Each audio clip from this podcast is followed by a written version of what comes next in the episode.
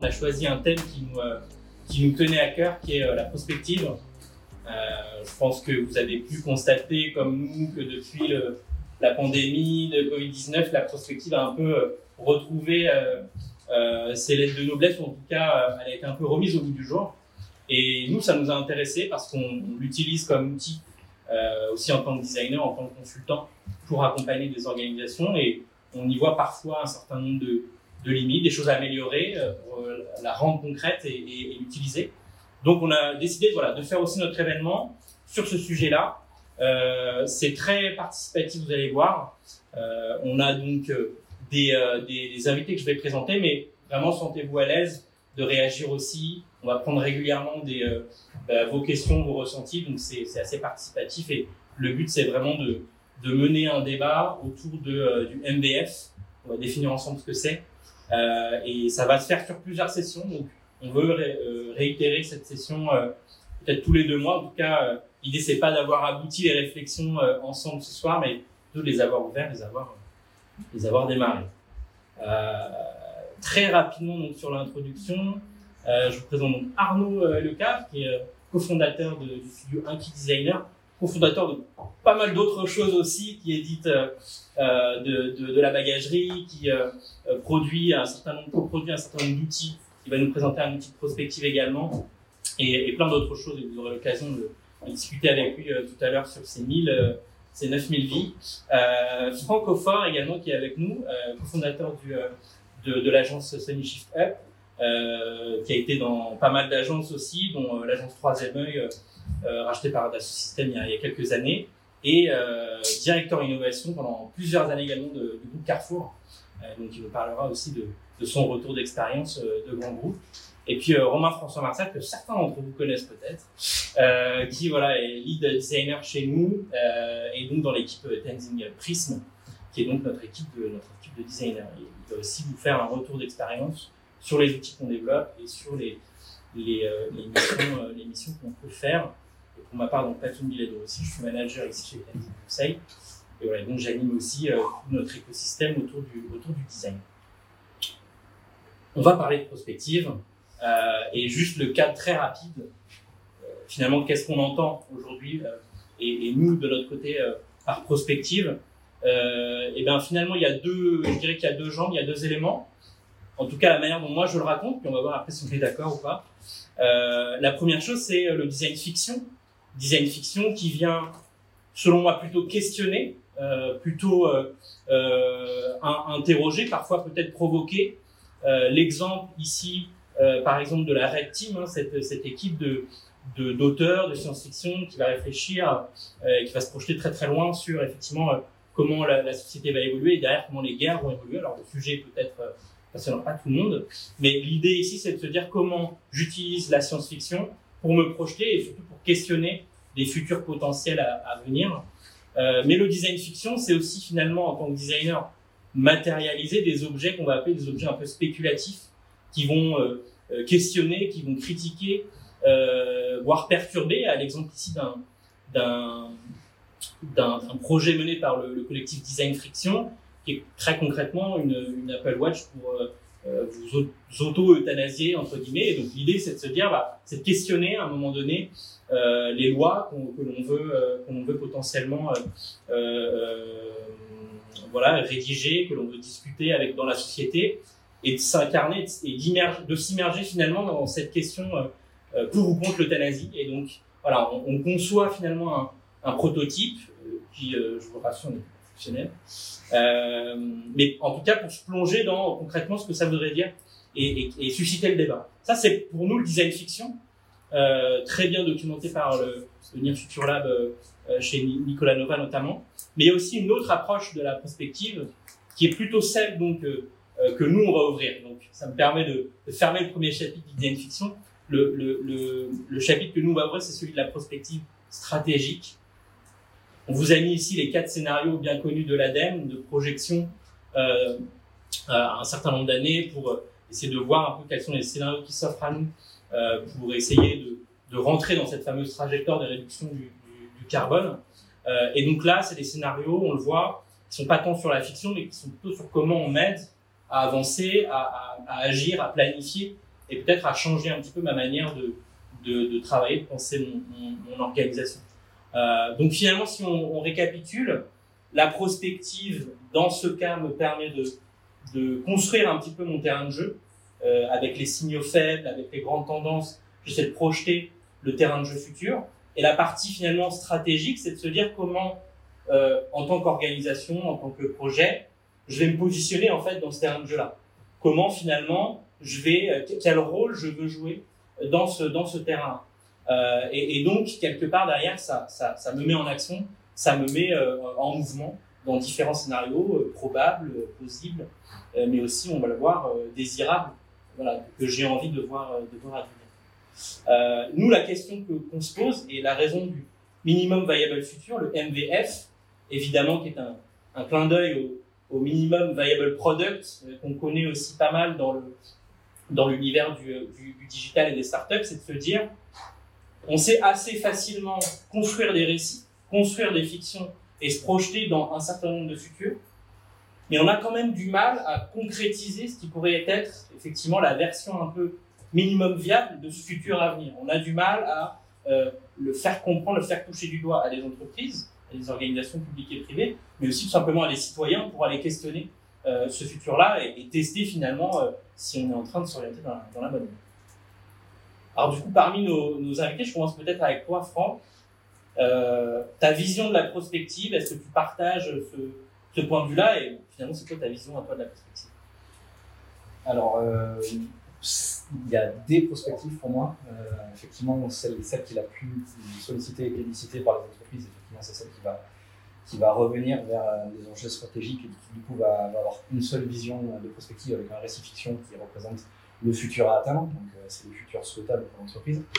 Après, euh, on, peut aussi élargir le débat et, euh, venir amener plusieurs visions, deux à trois visions probables aussi, histoire de laisser la possibilité à, des entreprises qui veulent vraiment se transformer de l'intérieur, d'aller chercher les avis des différentes parties prenantes et, euh, du coup de faire un sujet cumulé. Donc tu peux aussi avoir une zone intermédiaire dans laquelle tu vas d'accord ouvrir, pas forcément plus resserrer, tu vas repartir en ligne droite sur euh, plusieurs scénarios et ensuite accompagner des possibilités et faire pas forcément des business models, mais en tout cas resserrer vers quelque chose d'un peu plus concret avec des choix multiples pour aller vers celui qui est le plus tangible finalement mon losange là de la fin est plus un truc avec plein de flèches qui euh, continue. Je mettrais pas serment aussi euh, aussi strict. Là effectivement on est sur le double diamant euh, de, du design qui, qui, qui, effectivement parle à tout le monde. Je pense que sur la prospective c'est difficile en fait d'être aussi drastique sur le futur à atteindre parce que forcément tu as toujours des, des, envies différentes par les différents départements et autres. Tu vas plutôt essayer de rassurer, de, de, de resserrer un petit peu les ambitions quitte à ce qu'elle soit un peu plus large qu'une seule vision, un seul objectif à atteindre, et euh, ensuite aller travailler à, à venir les, les, faire se resserrer petit à petit. Arnaud? Non, c'est marrant, je, je voyais le, le, schéma, et en fait, euh, ce qu'on a proposé nous avec euh, Janvier, on y reviendra ouais. plus tard, c'est l'outil qu'on a développé euh, avec un cabinet de conseil, et Nicolas Pasquet, qui en est le fondateur. Euh, c'est une approche qui ressemble beaucoup, mais inversée. C'est-à-dire qu'on a commencé, nous, non pas par l'aspect stratégique, mais par la raison d'être l'ancrage, proposé en gros à, à, une entreprise ou un individu déjà de savoir ce qui fait sa colonne vertébrale, sa raison d'être, son histoire, euh, ses valeurs. Et ensuite, on se projette dans des possibles futurs pour voir comment, avec ce qu'il est, euh, euh construire ce qu'il pourrait devenir. ce qui est marrant, c'est qu'on l'a fait un peu différemment pour à la fin atterrir sur une dimension stratégique. Et on avait cette conviction qu'on pouvait très bien aller très loin dans les futurs possibles, dans la créativité, et imaginer des futurs euh, même euh, assez détonnants, assez fous, tout en s'ancrant dans la réalité de la personne, regarder euh, l'organisation, regarder ce qu'elle est, faire ce grand écart entre la réalité, la dimension très analytique de ce qu'est l'organisation, de sa composition actuelle, et en même temps se projeter dans des, dans des futurs complètement fous qui questionnent, qui, font exploser peut-être des choses existantes. On a juste fait alors Est-ce que dans la, dans l'assistance, euh, certains d'entre vous ont d'autres approches, une autre vision, ou envie d'un peu de questionner là justement par exemple l'angle qu'on est en train de, de prendre? Je sais pas euh, si euh, quelqu'un a déjà une idée. Il y a deux dimensions qui sont, euh, qui qui sont difficiles à intégrer dans les approches de prospective stratégique, c'est la des acteurs. Euh, c'est-à-dire, bien sûr, il faut partir de quelque part, donc il faut partir par du commanditaire. Mais en fait, on ne peut pas penser à un futur sans penser des différentes perspectives, parce qu'en réalité, même l'innovation, à la fin, c'est un collectif d'innovation. Donc, on va se percuter à des, acteurs, et si on, on regarde que ce qui est souhaitable pour l'entreprise ou pour l'organisation, ça ne fonctionne pas. Et la deuxième chose qui est, très compliquée à intégrer, euh, ce sont les, les inconstables, les inconnus irréductibles. Euh, personne n'avait prévu ce qui, allait se passer euh, suite à la pandémie. En fait, on avait, il y avait des scénarios, les épidémiologues connaissaient l'idée d'une pandémie, elles connaissaient, même un certain nombre de, conséquences économiques. Mais en aucun cas, vous pouvez imaginer les cultures qui allaient être créées de ça. Et or, ces cultures, elles sont importantes parce qu'elles perdurent aujourd'hui. Le télétravail, c'en est un, un, signe de ça. Et ça, c'est extrêmement difficile à prévoir parce que ce sont des points de rupture, c'est-à-dire des choses qui sont à la fois très improbables et en même temps qui ont un impact fort. Et donc, euh, euh, c'est les deux difficultés, je trouve, euh, les plus difficiles dans la pratique de prospective stratégique. Et c'est pour ça que les designers, bah, ils sont utiles parce qu'ils vont contribuer à résoudre ou à colmater ces, deux aspects. Je pense qu'il manque peut-être un dernier élément pour compléter la vision. On, a on, a parlé des futurs probables, euh, des futurs désirables, pardon, mais on ne va pas travailler forcément que sur ces futurs désirables, on va travailler sur les futurs qui sont probables et pas forcément désirables tant que ça. Et bah, quand on a une approche stratégique, il faut aussi composer avec bah, des concepts qui sont un peu plus désagréables, des organisations qui sont désagréable. Et euh, voilà, il faut s'organiser. Il y a une question. Pour une intervention, en fait, euh, la question, elle est aussi de l'échelle de l'entreprise pour laquelle on travaille. Quand on est dans des entreprises de type 440, il y a des gens qui font du design d'expérience, il y a des gens qui font de l'excellence opérationnelle, il y a qui font du juridique. La difficulté étant de fédérer autour d'une compréhension partagée de ce que pourrait être le futur. Et en fait, j'ai envie de rebondir sur la notion de raison d'être. Dans la notion de raison d'être, y a quelque chose qui n'est pas évoqué, c'est la notion de vision. Donc, valeur, culture et valeur, qu'est-ce qu'on est, d'où on vient, et ça, c'est la dimension culture et valeur. La mission, c'est le business model, c'est qu'est-ce qui me fait gagner de l'argent, quelle est ma raison d'être, au sens euh, mon business dans l'écosystème. Et la vision, c'est ça qu'il faut construire c'est ça qu'il faut nourrir. Et pour nourrir cette vision, il y a un mot que j'ai envie d'utiliser, c'est plutôt la notion de conceptualiser. Conceptualiser le danger. Aujourd'hui, si on me dit ça va faire mal, je ne sais pas ce que c'est le mal. Si on me dit, ben, voilà, ça va brûler, ça va, être cette intensité-là. Donc il y a une notion de conceptualiser euh, le futur, de sorte que les gens s'y raccrochent et disent pour mon, pour mon business, pour, pour, mon rôle opérationnel, pour ma contribution, voilà ce que je Et je renvoie sur la notion de ce que le Covid a changé. Si on parle de télétravail, de mutation et génération alpha, euh, à un ingénieur qui fait de la qualité opérationnelle, qui fait de la fiabilité, il ne capte pas. En revanche, le DRH, il va capter. Et l'enjeu, c'est de dire à un moment, je mets un DRH à discuter en même temps qu'un ingénieur. Et la vérité, elle est dans la combinaison des deux visions. Et l'enjeu, je parle trop, l'enjeu finalement, c'est la notion de matérialiser, conceptualiser. Et du coup, je voulais revenir là-dessus. Conceptualiser est une chose et matérialiser en est aussi une autre parce que comment je ressens aussi concrètement ce que ça va être, il y a, les deux sujets. Il y a comment la tête le comprend et à un aussi comment euh, finalement, le, entre guillemets, le corps le ressent pour vraiment faire réfléchir aux impacts que ça va avoir, pas encore là. Euh, ça nous permet certainement d'enchaîner ce sujet des multiples parties prenantes, à moins qu'il y ait une dernière question que je ne vois pas. En fait, c'est une question, mais c'était pour rebondir sur cette question de conceptualisation. Euh, si on pense à la prospective dans le sens Nathalie Populec, euh, prospective technologique, en fait, euh, l'intention de départ n'est tellement pas la même que la prospective socioculturelle, socio-écologique, peu importe, stratégique avec ça euh, que euh, la finalité peut décemment pas être la même. Et du coup, je rejoins aussi euh, la question de futur probable qui a du sens quand on fait de la prospective technologique. On a moins, en fait, si on veut mettre en récit pour générer des comportements, pour générer une transformation sociétale. Tout ça pour dire que, du coup, je pense que. Enfin, je pense que c'est à prendre en compte l'intention de départ et qu'est-ce qu'on est, enfin, qu'est-ce qu'on est en train de questionner, qu'est-ce qu'on est en train de chercher, et surtout pourquoi en fait, qu'est-ce qu'on cherche à faire, est-ce qu'on est dans un cadre de R&D, est-ce qu'on est dans un cadre etc. Juste, euh, Ça marche. Peut-être deux sujets, soit qu'on garde, soit qu'on ouvre maintenant, mais le premier qui est effectivement en fonction de ce qu'on veut faire, en fait, au démarrage, euh, on va avoir une variabilité quand même dans la, dans la, dans la méthode. Je suis pas certain qu'il y ait tant de variabilité que ça, mais, mais, mais, mais ça peut. Euh, et après, sur la question des futurs probables, se pose quand même le sujet de quand il y a de telles contraintes, entre guillemets, exogènes qui viennent faire pression sur nous, à quel point euh, notre désirabilité, notre envie a un poids. Et donc, finalement, comment ces deux choses-là euh, et on peut parler du réchauffement climatique par exemple, à un moment donné, quand on dit des futurs probables, c'est un peu des futurs qu'on va subir et donc qui nécessitent déjà qu'on en prenne conscience et après une réaction certainement. Et dans les formes de réaction, certainement une diversité euh, et donc des choses désirables et des choses moins désirables, etc. Euh, en tout cas, je pense que c'est deux choses extrêmement intéressantes là qu'on est en train de, de toucher. Peut-être à la fois pour continuer à donner de l'eau à, à notre moulin et parler, euh, ça va être encore ton tour. euh, euh, mais justement, d'une approche de, prospective, de prospective stratégique très multipartie prenante, je pense que c'est un bon exemple. Est-ce que tu peux nous parler un petit peu de, de, de ce que tu as fait chez Carrefour? Ouais. Les yeux.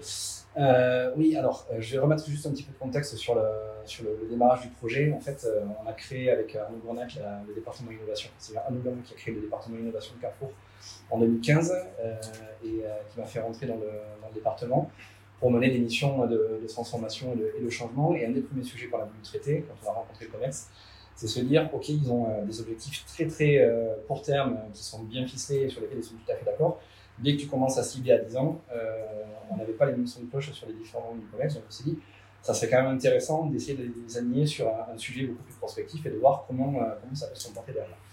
Euh, et donc le, but de ces démarches-là, c'était bien effectivement de, de, créer un peu une motivation et de venir faire un travail collaboratif dans lequel on allait chercher les collaborateurs pour aller créer le sujet. Euh, juste pour, euh, pour rappel, en 2016, Carrefour, c'était 150 000 personnes en France, 350 000 personnes dans le monde. Et du coup, je te dis, avec une entreprise aussi grosse, en fait, quand tu commences à taper sur des leviers de transformation et de volonté de, changement, tu embarques une grosse partie de la population. Donc déjà, tu as un, poids et une capacité à changer qui est, qui est quand même assez, assez énorme. Donc, euh, on démarre sur, sur ce sujet-là. On fait une première phase de, de, transformation dans laquelle on fait en huis clos euh, pendant un mois un travail de trois scénarios et euh, la transformation de c'est quoi Carrefour en 2016, c'est quoi Carrefour en 2026 sur chacun des scénarios. Et euh, gros chamboulement quand on fait la présentation au COMEX parce que c'est la première fois en fait qu'ils se parlent entre eux de cet horizon-là. Et euh, on a eu des membres du COMEX qui sont venus nous voir en disant c'est la première fois qu'on s'aligne et qu'on commence à discuter de ces sujets-là euh, à, à, une sur aussi prospectif. Et donc on décide de faire un travail beaucoup plus large. Euh, ça c'était vraiment pour faire de la mise en bouche et pour, pour essayer de les, embarquer dans la, démarche. Et on a fait un travail de six mois dans lequel on est allé chercher des collaborateurs on a mis en place des outils justement pour euh, aller gérer et embarquer les différentes entités sur des visions du futur, plutôt sur la création de scénarios avec des, outils qu'on avait créés avec, euh, Uber à l'époque. Et, euh, et, et, commencer en fait à définir des euh, bribes de scénarios sur des sujets très concrets de, l'entreprise euh, pour se définir le futur. Donc, ce qu'on appelait le futur probable. On a fait trois protovisions autour de, autour de ça. Euh, et le but après, c'était d'aller resserrer ça en faisant des ping-pong entre le COMEX et les collaborateurs pour venir générer en fait le mix des, trois scénarios qui permettaient de faire le futur souhaitable. Euh, dans les faits, en fait, l'expérimentation le, s'est arrêtée un peu vite parce on a, fait six mois de travail et euh, on avait prévu six mois de travail derrière de, de réatteindre le terrain. En gros, présenter le livre blanc, aller chercher les entités, aller chercher les, euh, les, euh, les travaux courts pour mener les actions de, de la transformation. La réorg a fait qu'on n'a pas pu mener cette, cette dernière partie.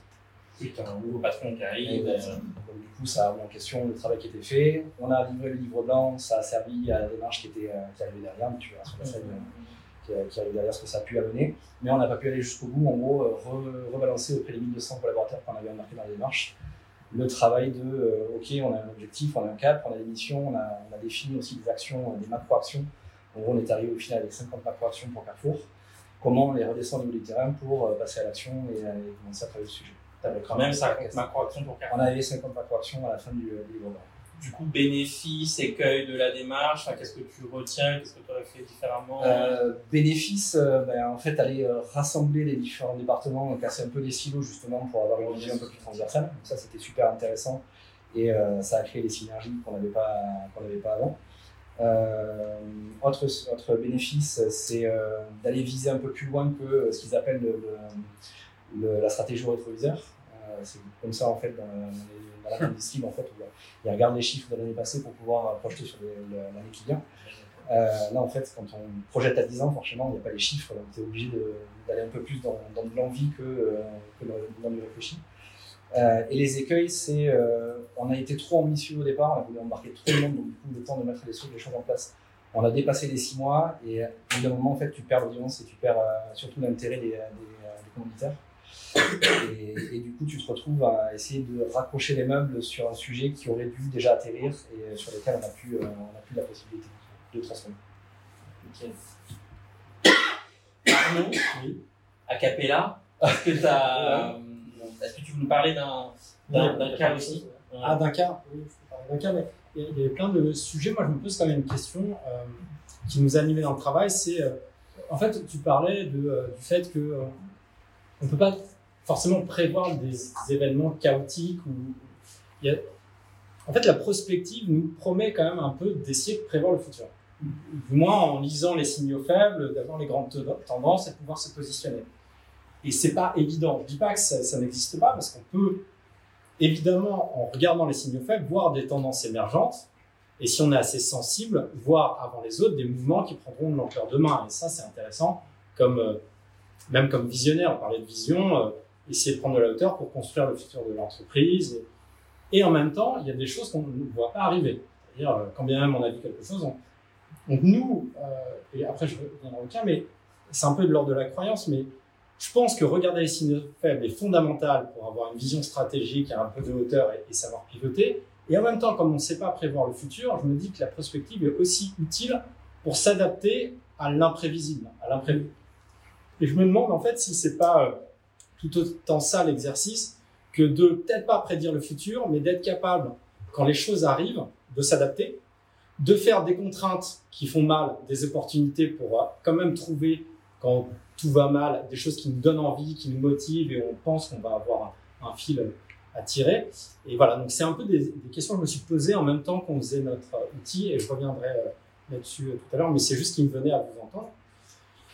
Et, euh, et donc tout ça. Juste très très vite euh, pour te dire le fond de la pensée, c'est qu'en fait on, on, traite la prospective souvent comme une fabrication de connaissances et un plan opérationnel, alors qu'à mon avis, il y a une dimension de maturité au futur, c'est-à-dire de capacité à tolérer des changements de, de, de, de trajectoire, euh, voire des changements brutaux de trajectoire, qui font que les organisations ne sont pas du tout à égalité.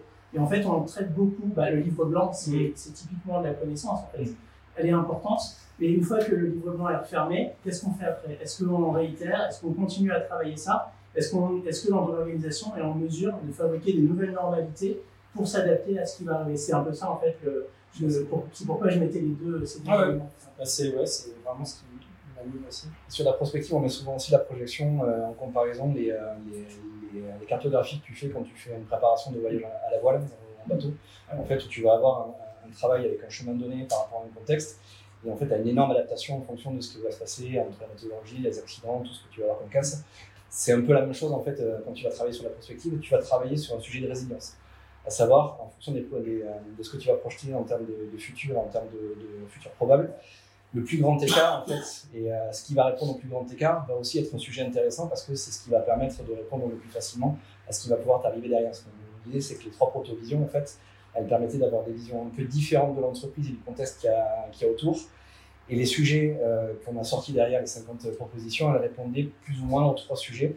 Donc on partait sur un domaine de résilience de l'entreprise qui était, qui était déjà programmé. Et tu parlais du sujet de la Red Team et comment ils travaillaient, ce qu'ils ont, ce qu'ils ont produit. C'était aussi un des sujets quand ils ont créé le sujet avec, avec la Red Team, c'est comment on évalue les risques et euh, comment on prépare le chemin après sur euh, la guerre, sur l'armée de demain avec, euh, avec une évaluation plus ou moins probable des risques que tu vas pouvoir, arriver sur la, sur la suite des scénarios.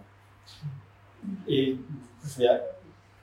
Tu voulais intervenir Non, je voulais juste effectivement appuyer un point sans être très loin et très long. C'est juste l'enjeu, j'ai l'impression qu'on tourne autour de ça, c'est comment on actionne, comment on, agit et on se transforme jour J aujourd'hui. C'est certes, on se projette dans 10 ans, dans 15 ans, dans 50 ans, mais en fait, l'objectif, la vision presque, euh, elle est là pour aujourd'hui. Et donc, c'est un peu penser le monde d'aujourd'hui. On analyse les tendances d'aujourd'hui, on analyse les événements d'aujourd'hui, les signaux faibles d'aujourd'hui. Euh, et donc, l'enjeu, c'est agir, l'enjeu, c'est euh, transformer soit son entreprise, soit, son association, soit, je sais pas, mais s'orienter. Mais justement parce que, en fait, à la fois, je pense que la prospective nous permet de nous assouplir et d'être prêt à, je sais pas si c'est pareil, mais nous adapter à différentes situations. Et en même temps, je crois pas qu'il faille être dans une organisation, que ce soit une grande entreprise ou une petite euh, entreprise, qu'il faille être juste opportuniste et à pivoter dès qu'il y a un changement. On se dit, bah, je suis hyper souple, regarde, je peux partir là, je peux partir là. Je crois aussi à la nécessité de la vision du projet qui porte, qui fédère, qui donne un cap mais comme tu le dis, qui donne un cap aujourd'hui. C'est-à-dire, je me, j'imagine des mondes de demain pour prendre une direction aujourd'hui. Je vois là où j'ai envie euh, d'aller pour euh, m'énergiser, pour aussi suivre des courants que j'apprécie parce qu'on sait qu'en fait, il existe plusieurs mondes, même actuellement. Alors, c'est pas de la, c'est pas de l'ésotérisme. Et là, tout le monde se dit, oulala, il parle. La non, non, mais en fait, en ce moment, il y a plusieurs réalités. À Paris, il y a plusieurs réalités il va y avoir un mouvement qui est ultra euh, vegan, un mouvement qui est euh, retour à la viande, nanana, en même temps qu'il y a de l'hyper techno et de, la low tech. Il y a, ce que je veux dire, c'est qu'il y a plusieurs mouvements, plusieurs possibilités qui existent. Il y en a qui deviennent prédominantes, mais ça ne veut pas dire qu'il n'y en a pas d'autres qui peuvent être contradictoires et qui vivent en, même temps.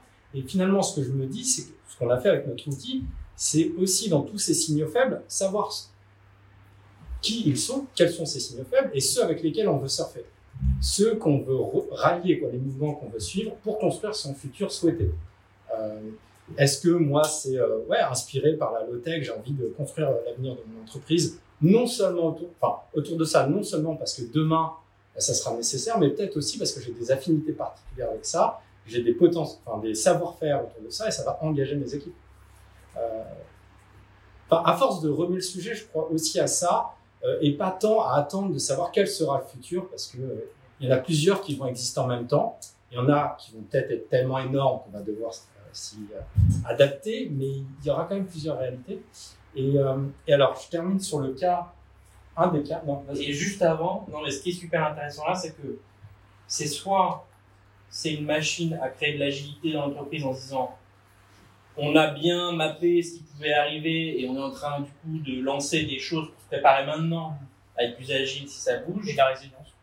Et en même temps, on peut pas s'amuser à changer tout le temps et c'est vrai dans les grandes entreprises, mais en fait c'est surtout vrai dans un secteur, le secteur public, où en fait on peut pas tous les quatre matins dire ah bah tiens on va changer cette telle loi, puis finalement euh, on revient, puis finalement on recule, parce qu'on a aussi des, des impératifs de structure qui font que euh, on, doit plutôt indiquer des, choses qui certes vont évoluer, mais vont évoluer lentement parce que c'est le rôle aussi euh, de la sphère publique de plutôt être un maintien là où peut-être d'autres choses bougent très vite. Donc on peut pas faire tout le temps ça et je me dis que finalement, euh, voilà, c'est pas la course à l'agilité forcément, c'est aussi parfois être conscient de tous les de tous les possibles, mais en fait en garder peut-être qu'un qui est bah, peut-être le majoritaire ou celui dont on pense qu'il va être le, pour revenir sur ce que disait euh, Arnaud, il y a, aussi un sujet, c'est euh, la vision et la mission. C'est-à-dire que euh, là où tu vas faire de la vision, tu vas projeter, tu vas, tu vas essayer de définir, en tout cas, c'est pas la futurologie, mais en gros, tu vas te donner grosso modo un, futur qui rétrécit dans lequel tu peux essayer d'envisager des, réactions. Et les missions, en fait, où tu vas choisir en fait, d'aller dans une direction plutôt qu'une autre. Et si tu te donnes une mission assez forte, même si tu as des, écueils sur la route, tu vas quand même essayer de garder ton cap et tu vas forcer en fait le, le, travail, le mouvement vers là où tu t'es dit que tu allais aller. Donc ça aussi, c'est intéressant. C'est euh, la vision suffit pas. C'est la stratégie, à ouais. une mission sur comment tu veux y aller et, euh, et où est-ce que tu vas atterrir. Mais du coup, moi, en fait, finalement, je me dis, mais euh, ok, je suis partagé entre les deux, mais euh, non, en fait, il est important de, enfin, selon notre méthode et notre croyance, de fixer un cap auquel on va se tenir et malgré les aléas, de pouvoir s'adapter aux aléas pour porter cette, porter cette mission. Donc l'un est, enfin, l'un peut aller avec l'autre, c'est poser le cap et en même temps être capable de tenir malgré les aléas. Et, bon, on va détailler après la méthode. Ça, mais Parle-nous d'un cas.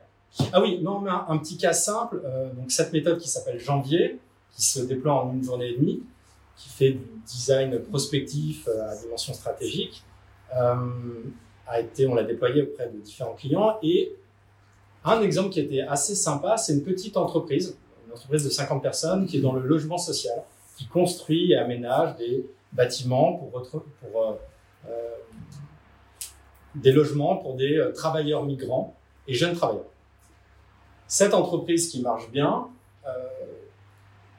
pas tant que ça à un moment donné, est rachetée par un énorme groupe. Et arrive à la direction de la petite entreprise quelqu'un de l'énorme groupe qui prend la direction et qui arrive avec ses méthodes, ses process, ses procédures et impose ça à la petite équipe qui avait l'habitude de travailler avec une dimension très humaine parce que petite entreprise n'ayant pas le process de la grosse machine. Énorme clash, euh, rébellion de la petite entreprise, euh, la guerre, euh, guerre ouverte. Et ils organisent un, et le grand groupe dit, OK, vous ne voulez pas de nos process, dites-nous comment vous allez travailler, mais par contre, il faut des process, il faut une méthode parce qu'on a des exigences réglementaires, normatives, etc., auxquelles on doit quand même répondre. Et vous ne pouvez pas juste travailler comme vous travailliez avant, il va falloir. Mais à vous, carte blanche pour nous décrire une méthode qui vous réengagerait et nous permettrait de sortir de l'impasse. Et on a fait du design prospectif pour faire de la méthode euh, actuelle, c'est-à-dire c'était pas.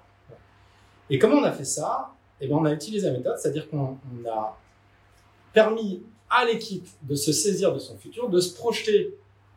Alors déjà de revenir sur ses ancrages, comparer aussi au- à ceux du grand groupe, voir quels étaient les points de, voilà, de croisement, et se créer un futur qui soit suffisamment engageant et enthousiasmant pour qu'on accepte tous les process qu'on allait ensuite se donner. Autrement dit, je veux bien faire euh, trois heures de tableau Excel par jour si je sais pourquoi le faire et quelle mission je sers. Je veux bien ramer comme un malade si je sais qu'à un moment donné, on arrive en Amérique. Vous voyez ce que je veux dire? C'était permettre à l'équipe de se dessiner une vision, un plan qui m'enthousiasme et m'engage, pour ensuite décliner les méthodes, les process qui lui permettent de mieux retravailler ensemble, de, euh, mieux retravailler avec la direction, avec les équipes et euh, d'écrire Finalement, c'est se dire, on repart sur la vision, on repart sur le grand projet qui donne envie, qui enthousiasme, pour ensuite redescendre jusqu'au process, jusqu'à la méthode, et on se sert de la prospective pour, euh, pas tant pour savoir ce que sera le futur, mais on se sert de la, de la prospective pour à la fois permettre, permettre de lever un peu le regard, c'est-à-dire je sors de mon tableau Excel, je regarde ce qui se passe autour, je regarde comment le monde bouge et peut-être euh, ce que ça va avoir comme impact sur mon entreprise et mon activité. Je dessine un projet qui m'enthousiasme et ensuite, euh, bah, je, je- je- je m'engage dans des euh, procédures et des, des tâches qu'on se donne collectivement. Outil de conduite du changement aussi, de, de, de, réa- de, de création d'une culture. euh, Alors, conduite du changement à condition, et c'est un peu la réponse donne, c'est pas la direction qui dit non, c'est je conduis mon propre Ouais. on va leur faire accepter notre destination avec un peu de, de séminaire, et puis évidemment, ils ont compris. Non, non, c'est le groupe se dessine un cap avec des contraintes qui sont données par la structure, parce que là, il y a des contraintes acceptées, mais dessinons un, cap qui nous enthousiasme et créons les méthodes qui nous vont, bien pour les atteindre. Euh, moi, j'aime bien cette idée de, voilà, il y a un voyage, il y a une aventure. Il faut dessiner l'horizon pour accepter de pédaler un peu fort, parce que sinon l'effort est là. Il y a plusieurs choses qui ont été dites. Référence au navigateur, référence au changement de patron Carrefour. C'était pas. Enfin, Ah oui, pardon. À un moment, il y a un point important, et je pourrais faire donner un exemple euh, pour la France. À un moment, qui est le client de la prospective Le client, enfin, Là, il y a- c'est un autre client. qui est le client de la prospective À quelle, finalement, à quelle, à quelle question on, on amène, on doit répondre on amène des éléments de réponse. Mais ce qui est déterminant, ce qui n'est pas dit, c'est qu'à un moment, il y a un patron qui dit je vais là. Et il y va là en disant c'est dans cette direction qu'on va aller. À la fois parce qu'il a des convictions personnelles, il a une expérience, il a, des convictions, et la, la prospective l'a finalement éclairé. Et, et, donc, ce qui est probablement important, c'est de comprendre à quelle question on répond, à quelle question on. C'est quoi le problème? À quelle question on répond et, finalement, comment la prospective, plutôt que d'être un, un, exercice théorique, un peu de recherche fondamentale, c'est aussi un exercice où on doit éclairer un patron qui doit prendre une décision. Alors moi, dans l'exemple que je donnais, c'est pas tant le patron qui prend la décision de cap, c'est un peu plus collectif. Euh, le patron peut avoir des convictions dans ce cas-là. Hein. Je ne dis pas que ça ne peut pas être le cas d'une entreprise où un patron a la vision et va dire, OK, moi je vous donne le grand cap, à vous de nous dire comment vous voulez vous organiser. Là, c'était plutôt l'idée de dire, c'est les équipes qui vont créer cette vision et dessiner le cap. Parce que là, c'était possible. Oui, modulo le fait qu'à un moment, face au clash, ah oui. le patron a dit, enfin quelqu'un, une autorité, a dit, et c'était le cas. L'autorité a dit, le cadre de référence et l'objectif, le non négociable, le truc, c'est que cette petite entité doit intégrer les méthodes de travail, et plus que les méthodes de travail, les standards réglementaires et sanitaires. Mais bien sûr, et ça venait là, ça, venait, ça vient de la direction. Top 1, c'est-à-dire, vous faites comme vous voulez, mais vous devez aller là. Mais là, j'ai bientôt un autre atelier janvier, ça, janvier, c'est à peu près ça. C'est-à-dire, c'est la direction qui dit on a un problème managérial, organisationnel, ça se passe plus. Je pourrais le faire de manière autoritaire en disant voilà la méthode, machin, mais on sait qu'aujourd'hui, ça devient compliqué de faire comme ça. Euh, ça marche pas forcément, c'est désengageant, c'est voilà. Et donc, là aussi, l'autorité dit faisons un atelier. On va essayer de construire ensemble une direction. Par contre, il y aura des impératifs et à voir comment on peut les utiliser. Est-ce qu'ils sont un problème immense? Est-ce qu'on peut les jouer avec? Mais effectivement, là, c'est l'autorité qui a. Enfin, si on prend l'exemple la direction, à un moment, on prend la mer, on voit les cartes parce qu'on doit faire la transat et on doit partir de, de Nantes pour arriver à New York, de l'autre côté. C'est pas, ah bah, j'ai un bateau, oui, oui. et puis éventuellement, oui, je cherche. L'océan Indien, c'est pas si mal. Ça peut marcher. Est-ce que j'y vais Non, j'y vais pas parce que non, finalement, c'est pas, pas à la mode. Non, c'est qu'à un moment, on doit traverser. Ouais. Oui, à l'amorce de tout projet de ce type-là, il y a la question, la problématique. Enfin, forcément. Le sujet arrive, c'est sûr. Dernière question de la salle et après. Oui. Allez, Alors, c'est pas une question. Ou la remarque. Euh, les échanges m'amènent à cette réflexion, c'est de peut-être sur. Alors, il y a bien sûr la vision. Hein. Il, y a, il, y a, un moment, euh, il y a un dirigeant ou des dirigeants qui a une vision et on parle de cette vision.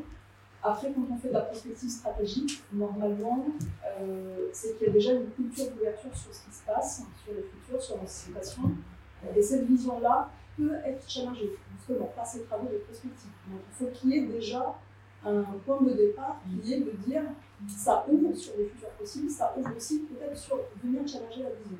Euh, D'où les refresh strat qui peuvent être faits, même si on a une vision qui a été tracée à trois ans, on peut venir quand même la challenger. Des fois, ça peut être à la marge, des fois, ça peut quand même remettre en question même les modèles économiques, ça peut, ça peut aller loin. Et après, ça me mène aussi les deux exemples qu'on vient d'avoir, euh, de dire euh, euh, l'exemple de Carrefour qui a duré six mois, moi j'ai des, des, des démarches de prospective qui ont duré 6 euh, mois, voire même quelquefois 12 mois, euh, ce qui était aussi une aberration. 6 mois, c'est le bon timing, 5-6 mois, c'est vraiment le bon timing si c'est vraiment servi de, de, stratégie. Et puis l'exemple de en un jour et demi, un jour et demi, on a une démarche et euh, on va balayer, craquer quelque part une thématique, une problématique, puis en ayant cette prospective alors qu'il y a plus de prise de hauteur effectivement, et, puis lever la tête et, se projeter aussi quand même à demain. Et je pense que les deux, on ne court pas le même risque en fait. Là, on est sûr, on est sur du court terme, et ça va sortir, c'est tout de suite, c'est opérationnel. La démarche à six mois, et vous l'avez euh, très très bien dit, euh, changement de direction, et moi aussi j'ai vu ça, euh, fusion, etc. Et donc du coup, euh, tout ça flotte.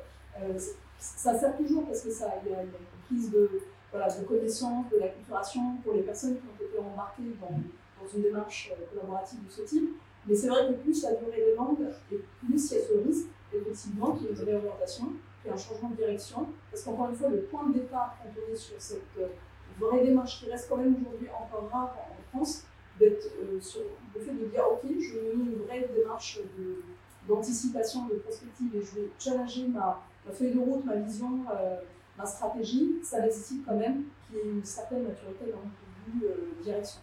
Et le fait qu'il y ait des changements d'organisation de personnes, plus ça dure énormément, plus ce, ce risque il y a un point très important dans ce que vous avez dit, c'est celui du culturel. En fait, euh, quand on démarre ce genre de, de, démarche avec une entreprise, si l'entreprise n'a pas vraiment envie, ou en tout cas si elle n'est pas euh, homogène dans, sa direction sur le fait de, mettre en place la démarche, il y a peu de chances que le, sujet aboutisse. Et euh, je pense que ce qui est intéressant dans les, dans les sujets courts, qui sont mandatés par un dirigeant et une équipe restreinte autour de ce genre d'initiative, c'est qu'il y a peu de chances qu'en fait il y ait une désadhésion en cours de route. Alors que sur des gros groupes, sur des, sur des sujets dans lesquels on va voir des gens et des, entités multipartites, dans lesquels il n'y a pas forcément la même envie de faire, de faire les choses sur les différentes entités, bah, on, se met, on se met des jalons et on se met des, bâtons dans les roues un peu à différents niveaux. Et c'est quand même intéressant parce que euh, euh, même si l'initiative ne va pas jusqu'au bout, elle crée un changement de, mindset et elle crée justement une modification du terreau. Donc en ça aussi c'est intéressant. Par contre, on n'atteint pas le, on n'atteint pas le MBF, on n'atteint pas le but en fait ultime qui est celui de faire du backcasting une fois qu'on a fait le, la projection et de se dire c'est quoi les, étapes à 3 ans, à 5 ans, à 10 ans pour faire cette transformation. Sauf qu'il y a des industries qui ont des, qui ont des durées de vie produits ou des, des, échelles de temps qui sont de l'ordre de la dizaine d'années. Tout à fait. Pour citer une compagnie aérienne, euh, l'avion qui vole, il a été acheté 5 ans avant et il est acheté pour 20 ans pour la aérienne. C'est le cas dans l'industrie automobile et il y a beaucoup d'industries en fait, qui, ont, euh, qui ont des projections qui sont à 5-10 ans normalement en fait, dans une stratégie pour terme. Et toute la difficulté, et, le point qui me venait, c'était l'espèce de boucle de motivation. Mm-hmm. C'est-à-dire qu'on doit être capable de donner des, des, résultats euh, qui sont tangibles à court terme.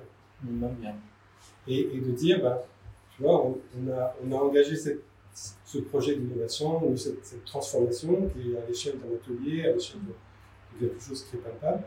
Et, les résultats sont tangibles. Et on est capable de dire, bah, voilà, du zéro papier ou du zéro déchet, bah, ça marche sur, une échelle prototype, sur une échelle. Et cette première étape étant à réaliser, on est capable d'aller à, l'étape suivante. Et c'est peut-être aussi cette notion d'échelle de temps qu'il faut poser dans euh, qu'est-ce que je suis capable de concrétiser euh, dans ma conduite de choix? Forcément, enfin, si on parle d'aéronautique ou si on parle de l'industrie automobile, on va faire une projection plutôt à 30 ou à 50 ans quand on va faire de la prospective, plutôt qu'une vision à 10 ans qui est en fait une stratégie normale chez eux. Donc euh, ils n'auront pas forcément besoin de, de, venir la challenger. Là où, effectivement, Carrefour, c'est une stratégie à un an, généralement, sur le, sur le, développement. Et c'est des vendeurs de petits pois. Donc, en fait, pour eux, la notion de transformation globale Carrefour, c'est aussi du foncier, Carrefour, c'est aussi euh, du social, Carrefour, c'est aussi de l'environnemental. Bah, les quotidiens des, opérateurs ou des, euh, équipiers, c'est pas forcément ça. Donc, euh, comment on les amène et comment on les accompagne sur ce genre de, transformation-là, transformation-là, c'est aussi ça le sujet de, la prospective. Je crois qu'il y avait une, remarque. Oui, j'ai une petite remarque et question. C'est quelle est la place du renoncement dans la prospective? Parce que si on prend par exemple l'industrie aéronautique, on n'a pas trop de temps si on écoute euh, euh, pour trouver des nouvelles stratégies et il va falloir apprendre à renoncer à prendre l'avion. Euh, et donc on ne peut pas mettre à, la même échelle dans le travail collectif, à, mon sens, la littérature scientifique et les synopèdes marketing, le benchmark. Cette question-là, je veux bien qu'on la garde tout à l'heure, mais parce qu'on va la ressortir tout à l'heure. Romain, sur des cycles peut-être intermédiaires entre le, entre Carrefour et, Air France. Euh, pour une banque, quel était le point de départ et, qu'est-ce qu'on a fait? Ouais. Euh, je vais essayer de la faire, euh, la faire courte. donc, notre client, BNP, a des problèmes de rentabilité sur une énorme part de, de ses clients, bon 80%. Et, mais c'est les clients très rentables de base. Euh, ils s'en intéressent pas trop et ils ont tendance à traiter ça un peu comme une espèce de grande masse. Euh, euh, et du coup, ils sont venus nous voir pour, dire bah, qu'est-ce qu'on fait? On est rentable, qu'on fasse quelque chose, on a des obligations légales. Travaillons ensemble. Et donc on a utilisé la prospective avec quelques objectifs. Euh, parce qu'on parce qu'on est des designers, en essayant de les centrer sur leur réflexion sur l'humain. Euh, parce qu'on est designer aussi, en essayant de rendre accessible euh, bah, ce prospective, d'habitude, les, les, les, travaux de prospective, c'est des grands rapports. Euh, donc, euh, nous, notre travail, on l'a basé sur euh, le rapport Futurib, qui fait 250 pages, enfin, je sais pas combien. Euh, et, un dernier point qui est important et qu'on a mentionné, c'est derrière, on a un outil, on a quelque chose d'opérationnel qu'on peut donner, qu'on peut servir, et qui est utile et qui fonctionne à court terme. Euh, et donc, on a euh, synthétisé quatre grands scénarios un peu radicaux pour sortir nos clients un peu de leur vision opérationnelle, business, et euh, projeter le rôle de la banque à 20 ans, je crois. Euh, un peu de benchmark concurrentiel, enfin voilà, des startups, des, nouveautés, des nouvelles manières de penser et d'innover. Et euh, derrière, on leur a demandé de scénariser et, de penser et, de, et surtout on a réussi à les faire se rendre compte que cette masse n'est pas une masse et en fait euh, une très grande complexité avec plein de typologies de profils. Et derrière, ok, imaginons comment on se saisit de cette complexité, comment on adresse les, les différentes particularités de ce groupe gigantesque de personnes, et comment on peut imaginer à court terme un outil qui nous permet d'attaquer au moins euh, un petit peu euh, ces différentes particularités. Et, euh, voilà, donc ils ont imaginé leurs différentes approches par ces différentes typologies de personnages qui sont plus analysés, observés. Et, et on a imaginé cet outil qui permettait de recabler leurs différents services déjà existants par rapport à euh, ces différents profils. Voilà, pour faire court. Bénéfices, écueils de la, de la démarche, quoi euh, Bénéfices, euh, on a réussi à les faire un peu sortir de, leur vision opérationnelle, de leur, vision bancaire, voilà, de penser leurs clients par foyer. Je ne sais pas si vous avez en tête ça, mais euh, en banque, on va, penser euh, les clients par foyer. Voilà, c'est des couples, des enfants, etc. C'est de petits, petits groupes, de petites entités euh, financières. Sauf que bah, chaque personne dans ce foyer en fait, est différent, a des envies différentes, des besoins différents. Euh, L'outil prospectif, ça les a permis de prendre un peu de hauteur et se dire, bah, en fait, le rôle de la banque, c'est pas que euh, de gérer les actifs financiers, c'est pas que euh, de donner une carte bleue aux gens, c'est aussi protéger, c'est et tout un tas d'autres choses qu'ils ont pu imaginer dans ces différents mondes qu'on leur a fait lire, sur lesquels on les a fait travailler. Euh, et peut-être en écueil, euh, bah c'est toujours un peu souci, c'est comment euh, on arrive à embarquer les gens, comment, euh, à part euh, nos, clients directs, qui ont réussi, qui sont partis dedans et qui ont adoré cette démarche qui était collaborative, participative, et comment eux derrière ils embarquent les sponsors, ils embarquent leur boss, et comment on arrive à mettre en place cet outil de manière plus large que dans une petite expérimentation et dans un, quelque chose qui commence à marcher, mais qui, qui est un prototype. Ouais. Typiquement, on a failli sur le MBF, c'est-à-dire qu'on a eu un peu toute la nouvelle mèche, ça a remonté toute la complexité, mais du coup, la complexité devant des, des, des, des chefs euh, a, a, été trop complexe, et donc on n'avait pas ce côté qu'est-ce que j'ai entre les deux pour comprendre, pour pas avoir toute la complexité, mais pour comprendre un peu la, la valeur qui avait changé quand même, et le changement un peu de, de, de, de modèle. Et donc peut-être qu'on peut tout de suite enchaîner sur les, sur les, sur les outils, et en l'occurrence les outils qu'on utilise Mm. euh, chez nous.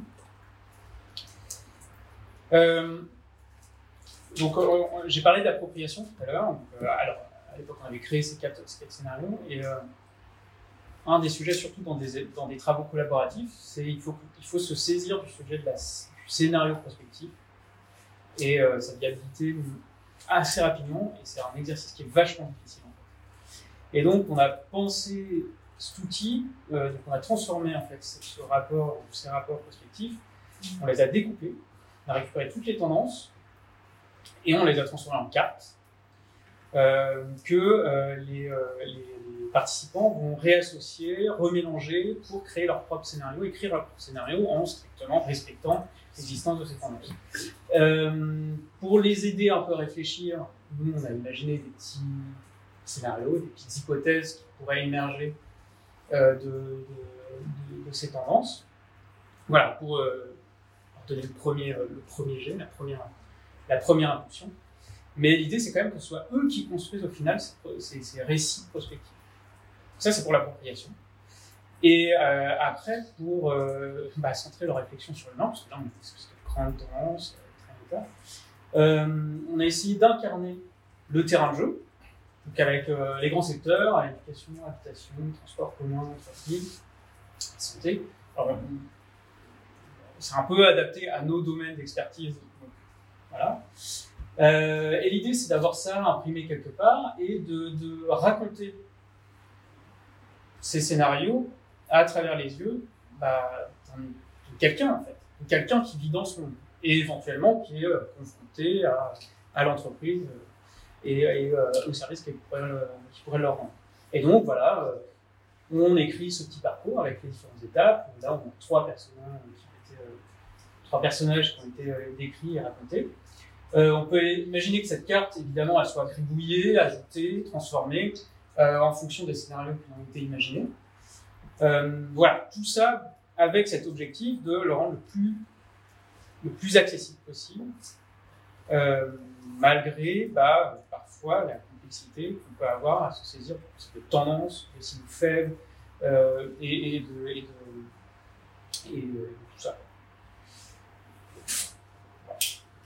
Autre outil.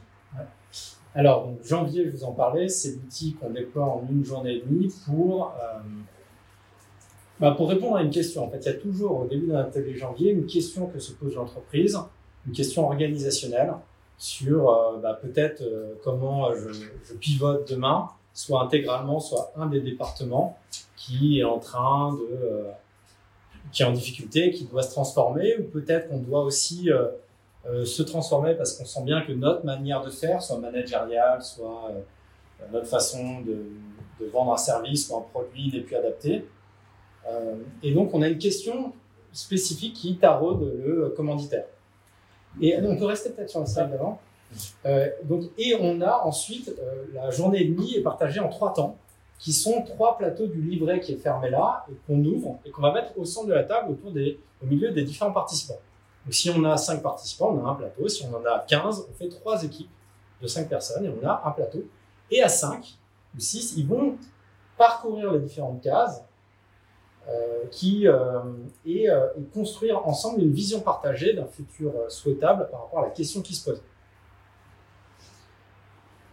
Et donc la première étape, le premier plateau, c'est d'abord de savoir mais d'où on vient. Ok, on se pose une question, on est qui en tant qu'entreprise? Quelles sont nos valeurs, notre histoire, notre raison d'être nos objectifs ambitieux, euh, quel est notre écosystème actuel, donc on dessine cet écosystème, qu'est-ce qu'on a entre nous? Et puis ça nous permet d'affiner la question, parce qu'en fait souvent on se pose une question de comment on, se transforme demain, mais c'est une question très large, et quand on regarde ce qu'on est, cette question peut se préciser. Elle devient un peu plus spécifique, parce qu'elle est, c'est pas la même question pour moi que pour un autre, parce que en tant qu'entreprise, j'ai une histoire, des valeurs et un terrain de jeu. Et dans un deuxième temps, on tourne une page et on va arriver à la phase de prospective. Et, dans la, et pour la phase de prospective, pour répondre à cette question qui a été précisée, on va utiliser les cartes qui sont là-haut, qui sont des cartes dans différentes catégories qui vont décrire un monde. Vous tirez une carte sociologie, une carte économie, une carte technologie, une carte nature, une carte euh, culture, je crois. Et ah, ça peut... les mêmes. Dans les catégories de notre jeu de cartes, on a presque les mêmes. Alors pourquoi on a ces cartes? C'est qu'on pense, euh, de manière un peu schématique, que ces différentes dimensions ont qualifié, on, on fait des époques. On parlait tout à l'heure de design prospectif, euh, pardon, de prospective sur la techno, sur la société. Pour moi, c'est un tout, c'est-à-dire que les changements d'époque et de société sont arrivés à la fois par des euh, des technologies, mais en même temps des, des mouvances culturelles, sociales, politiques, et tout ça avançant en interaction, ça crée des époques, des moments, des cultures. Et donc, si on se dit ça a eu lieu par le passé, bah, c'est ce qui va aussi advenir, c'est-à-dire il y aura des changements sur ces différentes dimensions qui créeront des mondes à des endroits donnés. Et donc là, on fait le jeu non pas de prédire forcément ce que sera ce que sera l'avenir, mais de prendre plusieurs cartes et on a un décor qui tombe. Un décor où peut coexister euh, une, des sécheresses. On a des cartes sur euh, bah, évidemment la désertification. En même temps qu'on a l'hypertechnologie, on peut apprendre euh, n'importe quel métier en 30 secondes. On avale une pilule et on apprend un métier en 30 secondes. Et puis dans cette carte, euh, dans ce monde, il y a peut-être encore deux dimensions géopolitiques, d'inversion des rapports de pouvoir, etc. Et donc le décor tombe. Et là, on répond à la question spécifiée en se disant, mais dans ce décor, comment en tant qu'entreprise, je répondrai à ma question? Ça a la vertu bah, déjà de décadrer, c'est-à-dire que je réponds pas à cette question dans mon décor actuel, mais je, m'ouvre à d'autres choses. Donc forcément, j'ai une créativité obligatoire. Ça a aussi le mérite d'interroger sur des faits de société et de sortir un peu de mon business, mon entreprise, mais de se dire, attends, le monde est en train de changer. Alors là, le décor, il est un peu fou. Mais qu'est-ce que ça dit des mutations qui ont lieu en ce moment Qui sont peut-être des mutations écologiques qui vont m'obliger, ou peut-être d'autres encore. Et tout d'un coup, je, je lève un peu le regard. Ça au moins ces deux vertus. Ça aussi, ça pose la question des différentes visions des parties prenantes à l'atelier. C'est-à-dire que euh, les enjeux écologiques, technologiques ne sont pas perçus pareil par chacun et ça crée le débat, ça crée une discussion sur des, des faits importants. Et ensuite, on crée des scénarios. Et en fait, ce tirage de cartes, on le fait trois fois. Et en trois fois, on va avoir quand même un peu remué, remué euh, des choses un peu enfouies qui nous permettent de voir finalement ce qui motive l'équipe. Au-delà des mondes, parce que finalement les mondes, ils vont être interprétés, ils vont être rapprochés de la réalité de l'entreprise, mais on va pouvoir trouver euh, peut-être une voie qui enthousiasme l'entreprise et c'est ce scénario qu'on va à la fin modéliser euh, avec, euh, en revenant sur l'écosystème, en voyant ce qu'il faut en changer. Il y a encore une étape et il y a une dernière narration. En fait, pour nous, le minimum viable future, c'est ça ou future viable, je sais pas dans quel ordre sont les lettres. Euh, c'est euh, c'est une petite fiche de sortie. On a une narration, une narration déjà de cette vision partagée de ce vers quoi on va aller du futur vers lequel on va aller.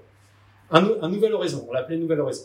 Et puis on le décline, on a un, ça, ça peut être un horizon à assez long terme, objectif intermédiaire et à court terme. C'est des narrations. On se raconte l'histoire, un peu à la méthode Coué de ce, c'est pas la méthode Coué, mais c'est en, en, se racontant ce vers quoi on veut tendre pour qu'il advienne. À horizon lointain, intermédiaire et proche, et on va jusqu'à tout de suite. Là, à la sortie de cet atelier, demain ou dans minimum une semaine, qu'est-ce que je fais? Qu'est-ce que chacun des membres de l'atelier là va faire pour aller vers cette direction-là? Alors bien sûr, je vais pas tout de suite construire Rome en un jour, mais je vais peut-être décrocher mon téléphone pour appeler machin pour savoir comment ça se passe un peu dans ce nouveau domaine qu'on veut aborder. Je vais peut-être aller sur internet regarder ce qui se fait là. Je vais peut-être aller à une conférence. Moi, je me charge de faire une petite presse de la vision qu'on veut porter. Et c'est important pour nous de sortir sur une action facilement faisable parce que c'est toujours pareil. On a les grands projets, les grandes idées, et puis après on revient dans son quotidien et euh, ça passe à, la benne parce qu'il y a beaucoup de choses à faire. Donc on se dit il faut une action simple pour entamer le process et ensuite, évidemment, qu'en un jour et demi on va pas tout changer, on se fera des points réguliers pour voir les petits pas qu'on fait pour tendre quand même vers ce, cette destination qui nous porte. Bon, ça, c'était une photo juste pour sentir un petit peu. On est, euh, on est autour de la table. Il y a toujours un facilitateur qui va aider parce que l'exercice, bizarrement, euh, pour moi, moi j'adore ce moment où on se projette dans des mondes euh, fous et on imagine des, impossibilités. C'est un exercice qui fait un peu mal. Même pour certains, c'est un peu vertigineux de, de se projeter dans ces mondes, dans des réalités on va nous dire mais quel rapport Alors que je me dis mais il y a un rapport évident, c'est-à-dire oui ce monde ne va peut-être pas advenir, mais ça questionne ton activité, ça questionne l'impact de, la mission de votre entreprise et tout ça. Et cet exercice est un peu un peu compliqué pour beaucoup et donc il y a toujours un facilitateur pour aider, pour montrer comment on fait cet exercice de créativité pour ceux qui sont moins rompus à l'exercice euh, créatif quoi. Ton, ton MVF est un plan d'action long terme, moyen terme, ouais, terme. Sous la forme d'une narration, ouais. parce que c'est une narration et à la fin on a des petites tâches pour chacun, une tâche pour chacun. c'est pas un plan d'action euh, avec des dates, Oui, oui. c'est une narration avec différents objectifs et un, un type. Intéressant. Franck, est-ce que tu veux nous parler un peu des outils que tu avais utilisés? Ouais, tout à fait. Euh, alors là, on était sur une étape qui était. euh, on avait déjà défini les trois scénarios de Protovision. Et on allait vers justement de la transformation pour aller euh, mobiliser les, les équipes pour savoir sur ces scénarios-là comment on peut passer à l'action et quels sont les, sujets qui, euh, qui transforment. Donc on avait créé euh, 26 fiches euh, qui étaient des, fiches d'inspiration sur des sujets qui concernaient directement Carrefour, donc euh, qui étaient aussi sociétaux, environnementaux, technologiques, mais, euh, qui, avaient un lien avec le métier. On avait une première base dans laquelle on faisait un néologisme pour euh, le projeter à, à 2026 et euh, on, expliquait un petit peu d'où ça vient, quelle était la chronologie du sujet. Et après, derrière, on avait des cas concrets euh, pour illustrer le, le le faible. Et euh, pour nous, qu'est-ce que ça veut dire? Donc, on, ouvrait le débat avec deux, trois questions sur lesquelles on, euh, disait sur Carrefour, qu'est-ce que ça peut transformer? Après, on avait un jeu de cartes et un, jeu de plateau pour euh, mettre un petit peu de hasard en fait, dans, la, génération. Parce qu'on avait des ateliers qui étaient. Alors, on a fait six ateliers en tout. Les ateliers, c'était des ateliers d'entre 50 et 60 personnes. Et euh, on avait des tables entre 5 et 10 personnes. Donc, à chaque fois, on avait un animateur.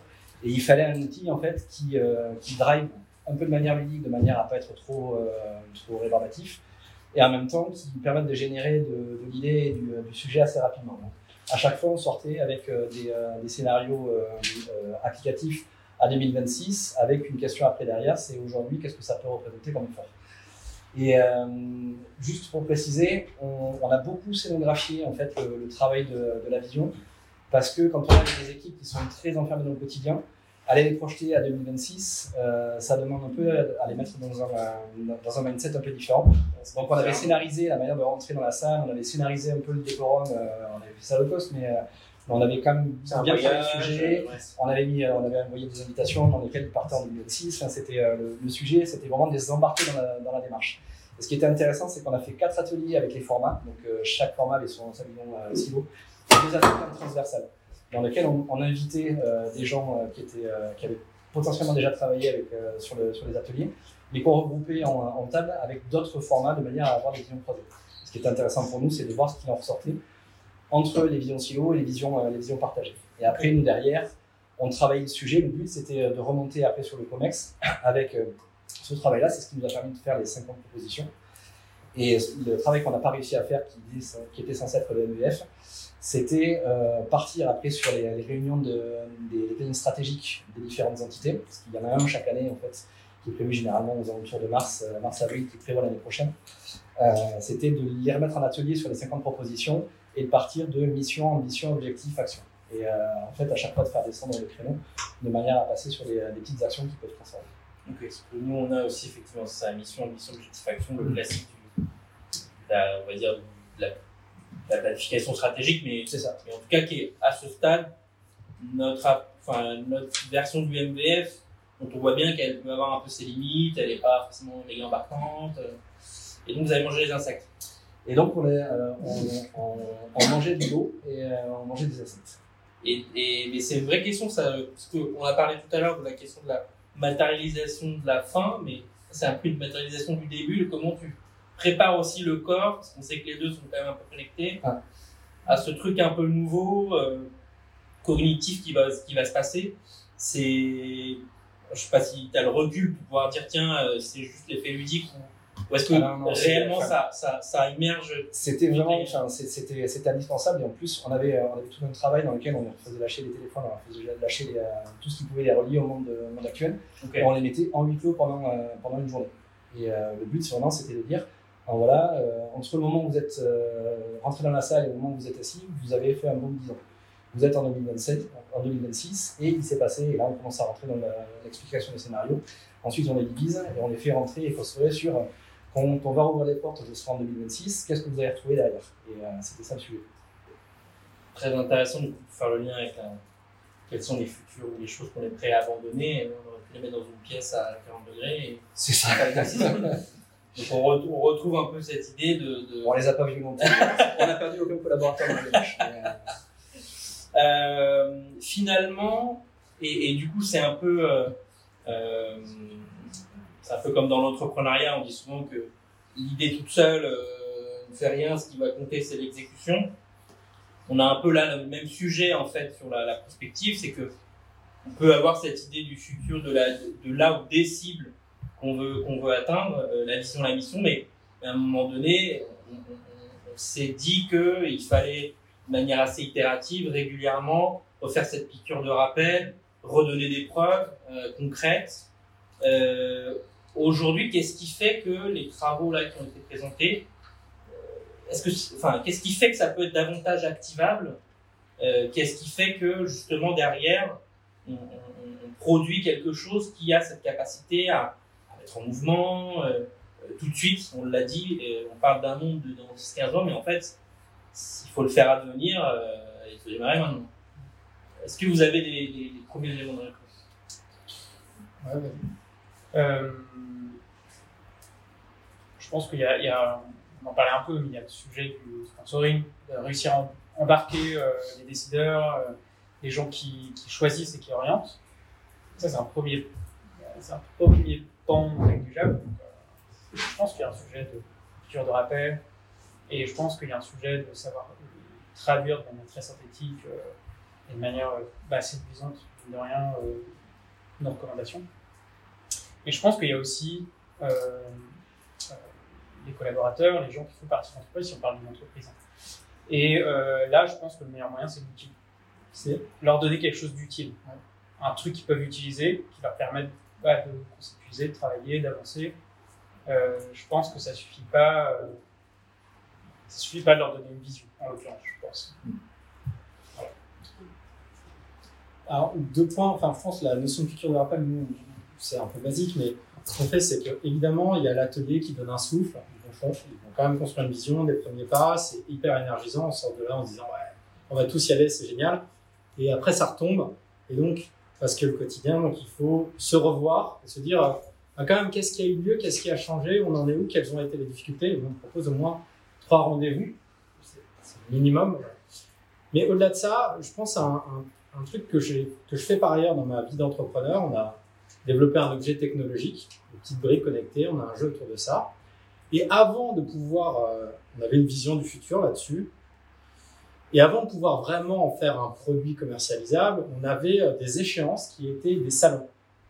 On avait des, propositions, on nous a incité à participer à des salons, et avant même que nos protos soient aboutis, à faire la démonstration et à, euh, à faire tester des usagers. Et je pense qu'on pourrait faire un parallèle avec ces minimums, ces, ces futurs possibles. Est-ce que dans les entreprises, on pourrait euh, avoir des, des, dates de démonstration à petite échelle avec trois bouts de bois On se crée, c'est peut-être, on a décidé d'une réorganisation d'un service. Au lieu de passer notre temps à faire tous les PowerPoint et tout ça, qui est peut-être nécessaire, mais qui est un peu énergivore, se dire, mais on en fait une petite capsule, on, fait ce service, on le joue. Euh, pendant une journée, dans trois mois, on va jouer ce service pendant trois heures avec des utilisateurs.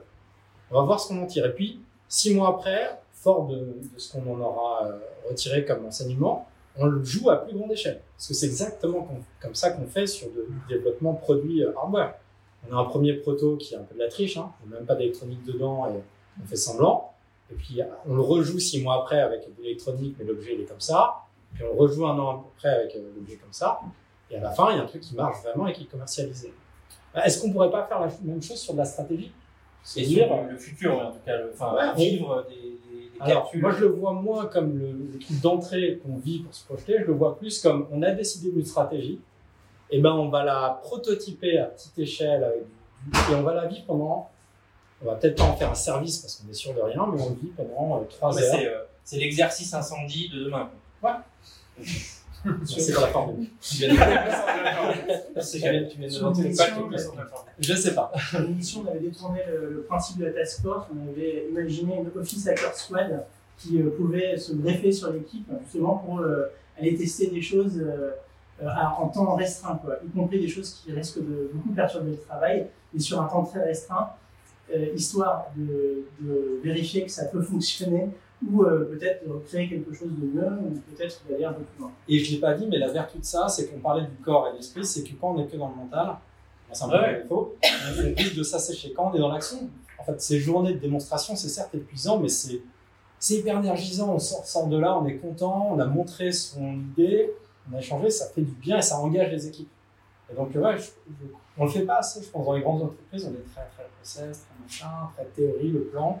Et de vivre l'expérience même en papier-carton, c'est génial pour tout le monde. Hein, ouais. J'en présentais, mais c'est ce que c'est ce que tu proposes en fait avec les sprints quand tu vas quand tu vas faire en mode raccourci en fait, mm. prendre un sujet, le prototyper, ensuite le faire tester ou en tout cas le faire le faire discuter avec des, euh, des, des usagers ou des collaborateurs.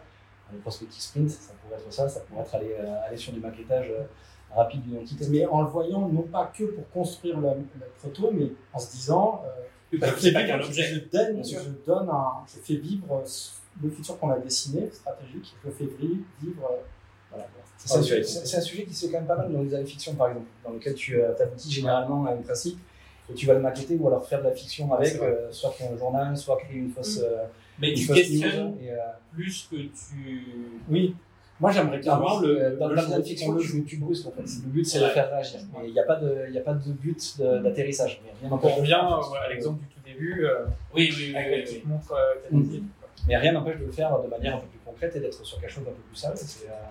Ah, mais, Chez toi, Franck, on n'est pas revenu sur, à la fin, concrètement, qu'est-ce qui reste il, il, restait quand même des choses. Euh, et est-ce que dans les MVF euh, possibles ou potentiels, euh, est-ce que tu peux nous dire un peu alors, déjà, on a produit un livre blanc, on a produit un carnet, un ABCDR avec des, des tendances du futur des, en réalité vers Carrefour, donc on les a dans les, directions, de manière à ce que ça inspire et que ça puisse aussi booster les séminaires et les, ambitions, mais euh, il y a des choses qui sont sorties dans les 50 propositions qui étaient assez concrètes et qui surtout sortaient un petit peu du lot. Donc du coup, qui ont été remarquées. Et euh, le, bouquin est sorti en, 2007, en 2017, au moment où on commençait la discussion avec, euh, Publicis autour de, la, future campagne de, Carrefour. On avait volontairement, avec l'innovation, teinté le, sujet de la durabilité fort dans le, livre blanc. Et du coup, ça a occasionné des discussions qui ont orienté le, le, positionnement vers Carrefour.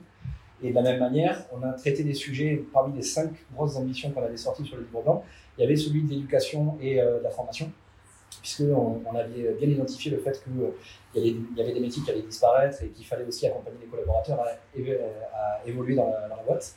Et donc, ça a créé des, ambitions auprès des RH euh, qui ont un petit peu remis leur, euh, sujet au bout du jour. Et ça a créé des sujets comme l'école des leaders, en fait, qui est un sujet qui va chercher des, collaborateurs qui sont plutôt bas placés dans l'échelle hiérarchique de, de, la boîte et qui sont accompagnés par des gens qui sont plutôt haut placés pour les faire progresser plus rapidement dans, le, dans l'ascenseur de, l'entreprise. Donc voilà, c'est des sujets qui n'étaient pas forcément euh, cœur de métier, mais euh, qui, ont, qui ont amené un changement de mindset et un changement de visibilité. Et voilà, faire des visions globales, ça, aide aussi à faire traverser ces, ces parcours-là. Ça me fait rebondir sur moi une question que j'ai quand tu dis c'était pas des sujets cœur de métier. Et du coup, on va pouvoir enchaîner avec la question de tout à l'heure. Quand on en arrive à déterrer beaucoup de choses et à produire ou à faire émerger l'idée que la boîte dans laquelle on est en train de travailler, dans ce futur-là qu'on a commencé à dessiner, elle n'existe plus, mm. comment on fait? C'est super intéressant. Euh, justement, euh, c'est alors c'est as soit la vision prospective effectivement pour euh, pour faire de l'itératif et justement faire évoluer ta boîte et la prospective disruptive où euh, tu poses pas dans la gueule au collectif et, euh, et, tu poses les bonnes questions. J'ai un exemple concret. Euh, j'ai travaillé l'année dernière avec une, boîte qui travaille sur le, le, les badges de sécurité. Et, c'est plutôt des équipementiers, donc eux ils travaillent sur le, le technique. Et moi, je venais de quitter Carrefour euh, sur les sujets de la, la computer vision. Et la première vision que je leur ai donnée, c'est euh, demain, la computer vision permet de plus avoir de boîtier électronique. Donc en gros, demain, vous n'existez plus. Et ça anime un débat sur, ben, du coup, c'est quoi mon chemin pour passer de l'équipement vers du service et passer du service vers le matériel ou dématérialisé. Et c'est super intéressant parce que du coup, euh, il y, a cette espèce de courbe de WS dans la, dans la progression des évolutions, euh, des évolutions de société. C'est pas au moment où tu es en plein pic et, euh, où tu sais que, ta boîte. Enfin, c'est justement au moment où tu es en plein pic et ta boîte marche bien qu'il faut penser au coup d'après et comment tu vas faire le changement de direction. C'est pas au moment où tu t'aplatis et euh, ta boîte commence à avoir des difficultés qu'il faut passer à ces, Donc, ça, c'est intéressant, c'est que il y a déjà en fait, euh, c'est pas de la futurologie, mais il y a déjà des ruptures technologiques liées à un, domaine en particulier qui sont avérées, qui sont déjà en train d'arriver. c'est un sujet du moment. Euh, et des boîtes équipementières donc, euh, qui ont un énorme business qui est basé plus sur du matériel, si demain on leur enlève le besoin matériel, elles meurent. Donc c'est à ce moment-là qu'il faut faire de la prospective utile. Il y a quand même des, il y a, il y a des boîtes qui ont su pivoter, c'était les travaux, les travaux qui ont été faits, dont on s'est inspiré pour la méthode de janvier. Euh, il y a des exemples assez marrants. Euh, par exemple, euh, est-ce que vous savez Suzuki, avec quoi ils avaient commencé comme technologie? Avant, Suzuki, c'est de la moto aujourd'hui et peut-être même de la voiture. À la base, ils faisaient des machines à coudre. Et ils ont su pivoter. Et il y en a plein comme ça. Le Grand. Le Grand, vous savez ce qu'il faisait avant de faire euh, tous les interrupteurs et la céramique Il faisait de la céramique. Et heureusement qu'ils ont pivoté parce que la, vaisselle en porcelaine, a un peu chuté comme marché. Ça va, ça va revenir. Et, et ça va sûrement revenir. Mais en tout cas, ils ont su pivoter autour d'un savoir-faire qui était l'isolation. Parce que la céramique, ça permet d'isoler euh, l'électricité. Et donc, ils ont mais je pense qu'au moment où ils l'ont fait, c'était marginal. Se faire deux, trois euh, interrupteurs au moment où l'électricité, on était encore en train de dire, ouais, c'est un truc. Oui, on qui- fait des assiettes et des interrupteurs et c'est pratique. Et puis surtout, euh, c'était oui, oui, c'est pas une technologie d'avenir. Tu vois, tout le monde n'est pas forcément euh, tout de suite euh, conscient que ça va bouleverser. Euh, moi, j'étais allé chez Darty, je voulais acheter un, un ordinateur et le vendeur m'avait dit non, mais le Wi-Fi, ça restera dans les bibliothèques. Donc euh, pendant des années, j'ai eu la carte Wi-Fi, vous voyez. Donc, ce que je veux dire, c'est qu'au moment où on doit pivoter, qu'on est dans la pleine ascension, le coup d'après, il n'est pas forcément évident pour tous. Il faut avoir un peu de folie, il faut l'alimenter pendant longtemps avant que ça devienne un business qui nourrira aussi toutes les équipes qu'on a. Parce que Tu as toujours une part de risque à prendre, effectivement. C'est pour culturel, il est, est important, c'est de savoir si tu es, si une boîte en fait, qui est prête à se mettre en question ou si tu es assis sur quelque chose de vraiment très stable et, euh, et que tu n'as pas envie de bouger. C'est pas évident, mais donc euh, autour de la question de l'aviation et des pivots possibles techno ou autres, euh, il y a quand même des entreprises qui ont su durer parce qu'elles ont su se transformer euh, au travers des âges. Il y en a pas. Après, enfin, je suis pas sûr que ce soit exactement la question qui a été posée. Je pense que c'est moins le sujet du pivot que celui du renoncement, que vous avez utilisé. Euh, y a, en fait, il y a un peu deux trucs, j'ai envie de dire, qui sont un peu contradictoires. Euh, le premier, c'est que euh, travail stratégique, c'est du renoncement, par définition. En général, quand processus stratégique, on définit plusieurs scénarios. Choisir, c'est vraiment ça. Voilà, choisir, c'est en fait. C'est ça. Premier élément de réponse. Et deuxième élément de réponse, c'est euh, on a parlé beaucoup d'entreprises. Et les entreprises, c'est des projets de conquête. Et ça, c'est un truc tu peux pas renoncer. En fait. Si c'est une entreprise, c'est un sujet de conquête, gagner des parts de marché, voilà. il faut être rentable, il faut faire plein de trucs, il faut nourrir ses employés, etc. Par contre, il y a d'autres domaines où je pense que le sujet du renoncement devient, très très très intéressant, notamment dans le domaine politique, dans le domaine public, euh, dans euh, même euh, les armées, si on parle dans le domaine même, même, sociétal, les associatifs, l'associatif, etc., et qui ont tout autant d'impact sur le monde que l'entreprise. Et l'entreprise, bah, elle se prendra les frais qu'elle se prendra, mais elle ne peut pas se dire je vais, je vais, vais euh, arrêter de conquérir. Quoi. Voilà. Un peu un truc dans l'ADN, le principe même de l'entreprise qui fait que de toute manière. Ah, derrière. Ah Oui, Oui, j'ai juste une question par rapport à ça. Est-ce que ça pourrait pas être aussi, du coup, euh, une part du rôle de, des ateliers de design et de réflexion, d'essayer aussi de sortir en fait de cette vision-là en fait de l'entreprise, parce que déjà, on est, cette vision-là, c'est une vision et potentiellement que philosophiquement, il peut y avoir plusieurs visions de ce que c'est une entreprise. Aujourd'hui, on est dans un monde où en effet, elle veut euh, gagner plus d'argent, euh, gagner des parts de marché, etc. Euh, il peut y avoir, j'imagine qu'il peut y avoir des modèles d'entreprise différents. Est-ce que le, design et le, groupe de réflexion en tant que tel peuvent donc aussi un rôle à jouer là-dedans en en, un peu sortir du cadre que nous on connaît aujourd'hui Je pense qu'il y y y y a deux choses. euh, la première, c'est que. euh, alors, oui, effectivement, il y a peut-être d'autres moyens de mesurer le succès de l'entreprise. Voilà. Peut-être que euh, le gain économique n'est pas le seul critère de succès de l'entreprise. Mais bon, ça, demande un peu de progrès là, pas mal de. Euh, Et euh, l'autre point que je trouve euh, un peu intéressant, et je reviens à mon sujet des futurs probables, c'est qu'à un moment, euh, bah, l'entreprise, elle s'insère dans le monde et dans, dans la manière dont il fonctionne. Et, et ça a beau être un projet de conquête, à un moment, le terrain de jeu, s'il est réduit, euh, il est réduit. Quoi. Donc, donc euh, un des enjeux de la prospective, c'est de comprendre quel est le terrain de jeu aujourd'hui, certes, mais demain aussi. Euh, et je pense que si on parle de. Parce que je pense qu'en sous-jacent il y a, il il y a la question des émissions, l'écologie. Ou même au global de la responsabilité, de, la responsabilité des entreprises à l'égard de la société, où en fait le seul projet euh, économique de l'entreprise ne peut pas prévaloir sur tout ce qu'on fait. Donc on ne peut pas euh, parier sur les énergies vertes pour l'aviation si on sait d'un autre côté ça va avoir des conséquences euh, énormes. Donc est-ce qu'une entreprise réussit vraiment si elle fait des chiffres d'affaires astronomiques, mais d'un autre côté, elle a un impact beaucoup trop négatif et qui a un impact une société si on parle en termes. Ah, je, pense que la question est complexe parce qu'une entreprise est quand même a aujourd'hui besoin est dans une logique souvent de croissance. Ça ne veut pas dire qu'il ne peut pas y avoir d'autres modèles, qu'il ne peut pas y avoir et, et probablement, mais c'est pas évident. En tout cas, la volonté, pourquoi on a créé Janvier, c'est pas juste pour fédérer et pivoter, c'est aussi pour euh, que les, les collaborateurs se questionnent sur l'impact de leur euh, action, de l'entreprise.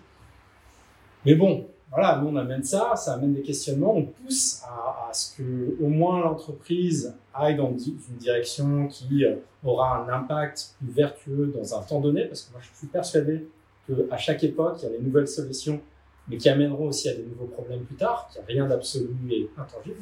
Là, on a un problème qui est en train d'émerger, il va falloir euh, euh, ch- changer un grand nombre de choses, mais ça ne veut pas dire que le modèle qui va être développé n'a- n'aura pas, si on traverse On n'a jamais fini. Quoi. Ah bah non, c'est l'histoire de l'humanité. Enfin, si, on aura fini quand ça va s'arrêter. euh, mais bon, il faut quand même bouger, sinon, euh, voilà. Euh, et je disais ça pour dire que, voilà, avec, avec Janvier, on essaie d'insuffler cette notion de l'impact. Mais après, euh, la réalité est là, et on, on plante des petites graines, et il y a quand même une nécessité économique pour beaucoup, ne serait-ce que pour nourrir les emplois en place. Parce que tu dis on va pivoter, mais deux mois, ça veut dire qu'on diminue les équipes par deux. C'est pas Oui, évident. Mais ça ne veut pas dire qu'on ne pose pas la question. Oui, c'est une des volontés du jeu, c'est de poser cette question de l'impact de l'entreprise. C'est ce que dis par lever le regard. Si je peux juste répondre euh, rapidement à la question aussi, c'est euh, encore une fois la notion du, du, du terreau culturel et, euh, et le fait de se dire que quand on fait la perspective, on n'est pas futurologue, mais on est forcément subjectif. Il y a aussi ce choix qui peut être fait de, de dire, mais en fait, on va orienter le débat, on va orienter la recherche. Quand on fait les outils, qu'on les transforme et qu'on les travaille, on les fait un peu sur mesure. C'est pour ça que je disais chez Carrefour, quand on a fait le travail des fiches initialement, Ouais, on a choses. quand même impulsé quand même pas mal sur la durabilité parce que c'est un sujet qui n'était pas du tout traité à l'époque et euh, sur lequel il n'y avait pas du tout d'évocation. Et, euh, et c'est ce que je fais moi aujourd'hui quand je fais le travail sur la, sur la prospective. Je prends toujours un parti pris imaginaire au départ en fonction du terreau culturel, savoir si euh, le- la, la vision, la projection, elle va être anthropocentrique, biocentrique, écocentrique ou multicentriste. Et le, but en fait, c'est déjà, euh, quand on discute avec le client, quand on commence à, avoir une première approche, on sait de suite s'il est prêt à bousculer les choses radicalement, s'il a peur ou, euh, s'il est un peu entre les deux, s'il veut, changer le, le modèle. Donc c'est bien d'avoir des outils euh, déjà travailler, mais il y a toujours une part de sur-mesure dans laquelle tu vas adapter et la matière que tu vas amener en matière première, qui est euh, la, la matière d'input, et la manière dont tu vas les faire travailler. Je vais juste rajouter un truc parce que ça me fait penser à un exemple. Euh, J'avais eu l'exemple d'un- d'une entreprise, je ne vais pas la citer, et euh, on avait beaucoup d'ingénieurs, et il y a une des cartes du jeu, c'est genre euh, désertification. Et donc les mecs me disent Ah bah génial, on va pouvoir passer au milieu, il n'y a plus d'arbres, on, on tire des kilomètres de câbles et c'est de la balle. Et là-. Et là, je leur dis, alors ça a commencé à me piquer un peu parce que en fait, ils prenaient les cartes comme c'est un fait, et donc je m'en sers pour le meilleur ou pour le pire. Et je leur ai dit, mais est-ce que c'est ça le monde dans lequel vous voulez vivre? Ils me disent, euh, bah non. Et je leur dis, bah alors, pourquoi vous me proposez telle solution? Bah, Parce que bah, Ah, sont pas le choix. jeu vidéo. ouais. Non, mais il y a un côté genre. Je euh, trouve une solution. Ouais. Ouais, j'ai Ouais, un truc pour une c'est solution, c'est bon pour l'entreprise, et puis bon, bah tant pis pour la gueule. Et en fait, c'était un peu rageant parce qu'il y a quand même se dire. euh, Franck derrière et puis après on. Mais c'était marrant. La vraie question par rapport à c'est la question de- du biais, d'une manière générale. À chaque fois, c'est les gens qui sont directement concernés par le changement à qui on demande de faire le changement. Donc, par définition, ils ne le feront pas, ça les touche trop. Vrai. Donc je vois, c'est comme si on dit on fait de la démarche user-centrique, mais on ne prend pas de user. Et là, aucun moment, je veux user. Dans la banque, les concernés, ceux qui sont à découvert. Si on demande aux banquiers de réfléchir à des, à des- à des systèmes qui concernent, qui les concernent, sans que les concernés soient dedans, changeront jamais de point de vue parce qu'ils restent dans leur matrice. Pareil pour chez Carrefour, ou pareil Là, sur- je suis pas d'accord parce que dans ce que je propose, c'est des changements organisationnels qui vont impacter les salariés qui sont autour de la table. Oui, mais le, le phénomène de co-construction, il est valable la plupart du temps pour pouvoir embarquer, pouvoir euh, dire, euh, initier la conduite du changement. Mais leur demander de générer eux-mêmes le changement, là où potentiellement dans les scénarios c'est peut-être de la vraie rupture, sans les confronter à des vrais stimuli extérieurs, parce qu'en l'occurrence, euh, sur de la grande distribution, euh, Mm. si on ne prend pas euh, enfin, la distribution, pardon, si on ne rentre pas un Amazon, si on ne rentre pas les, les vrais gens de là-bas qui vont faire de mémoire pour le business, qu'il faut, refaire. Il y a déjà ce biais mental qui je ne veux pas me tuer moi-même. Donc, je ne vais jamais imaginer un scénario véritablement transformatif, parce qu'au final, l'intérêt, c'est le changement. C'est pas le scénario. Alors, le sujet, c'est la réussite du changement. Quand on parle du, c'est pas se dire je me projette dans un futur et en fait j'y vais jamais. Ah bah non, bien sûr. Et aujourd'hui, le vrai stimuli, c'est ça, c'est qu'on a un stimuli extérieur qui veut dire qu'il y a potentiellement la fin des ressources. Que le sujet, en fait, le carbone. Bon, mais ça, c'est immuable. J'ai beau imaginer tous les scénarios qui abstrairaient sur cette finalité, je n'en sortirai jamais, cette finalité elle reste tellement réelle.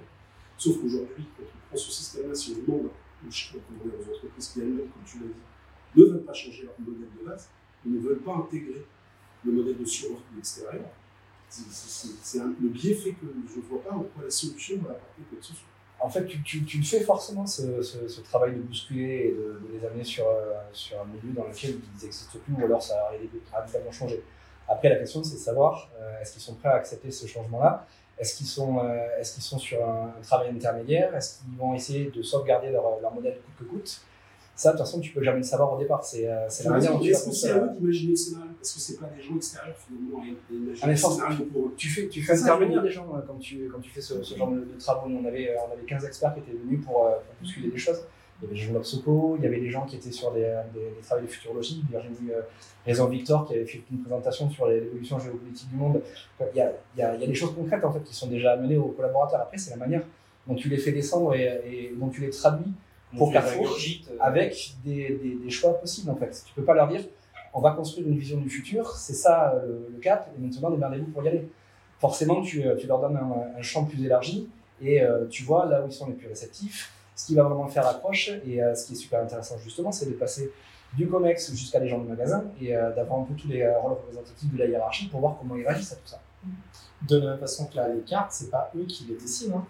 Quand, je- quand ils tirent des cartes le monde sera comme ça, c'est pas eux qui, qui en dessinent. C'est, décident. C'est demain, euh, il y a une guerre nucléaire et ça a tel impact. C'est pas nous dans le jeu, on leur demande pas de dessiner le scénario du monde tel qu'il adviendra. On leur impose un monde qui va devenir et on dit dans ce monde-là, comment vous faites pour, euh, pour continuer à exister mais quitte à ce que votre business il s'arrête net parce qu'il n'y a plus de ressources, il n'y a plus d'eau, on n'a plus le droit de jeter, etc. Parce qu'effectivement, s'ils doivent eux dessiner le scénario du monde, ils vont tout faire pour éviter euh, le truc qui va mettre en difficulté. Bah, justement, je pensais que euh, euh, le biais pouvait être corrigé par euh, l'itération, dans la mesure où on prend des décisions qui euh, s'échelonnent sur 10, 15 ans, mais qu'il y a un changement qui intervient peut-être avant euh, ce- cette période de temps-là. Et justement, c'est intéressant de savoir euh, en général euh, à quelle fréquence euh, se produit l'itération. Euh, Vous voulez dire itération de l'entreprise qui euh, a mis en place telle ou telle stratégie, est-ce qu'elle la modifie? Et, Exactement, parce que justement, on disait tout à l'heure que euh, les, les changements euh, ne doivent pas se produire euh, tout le temps.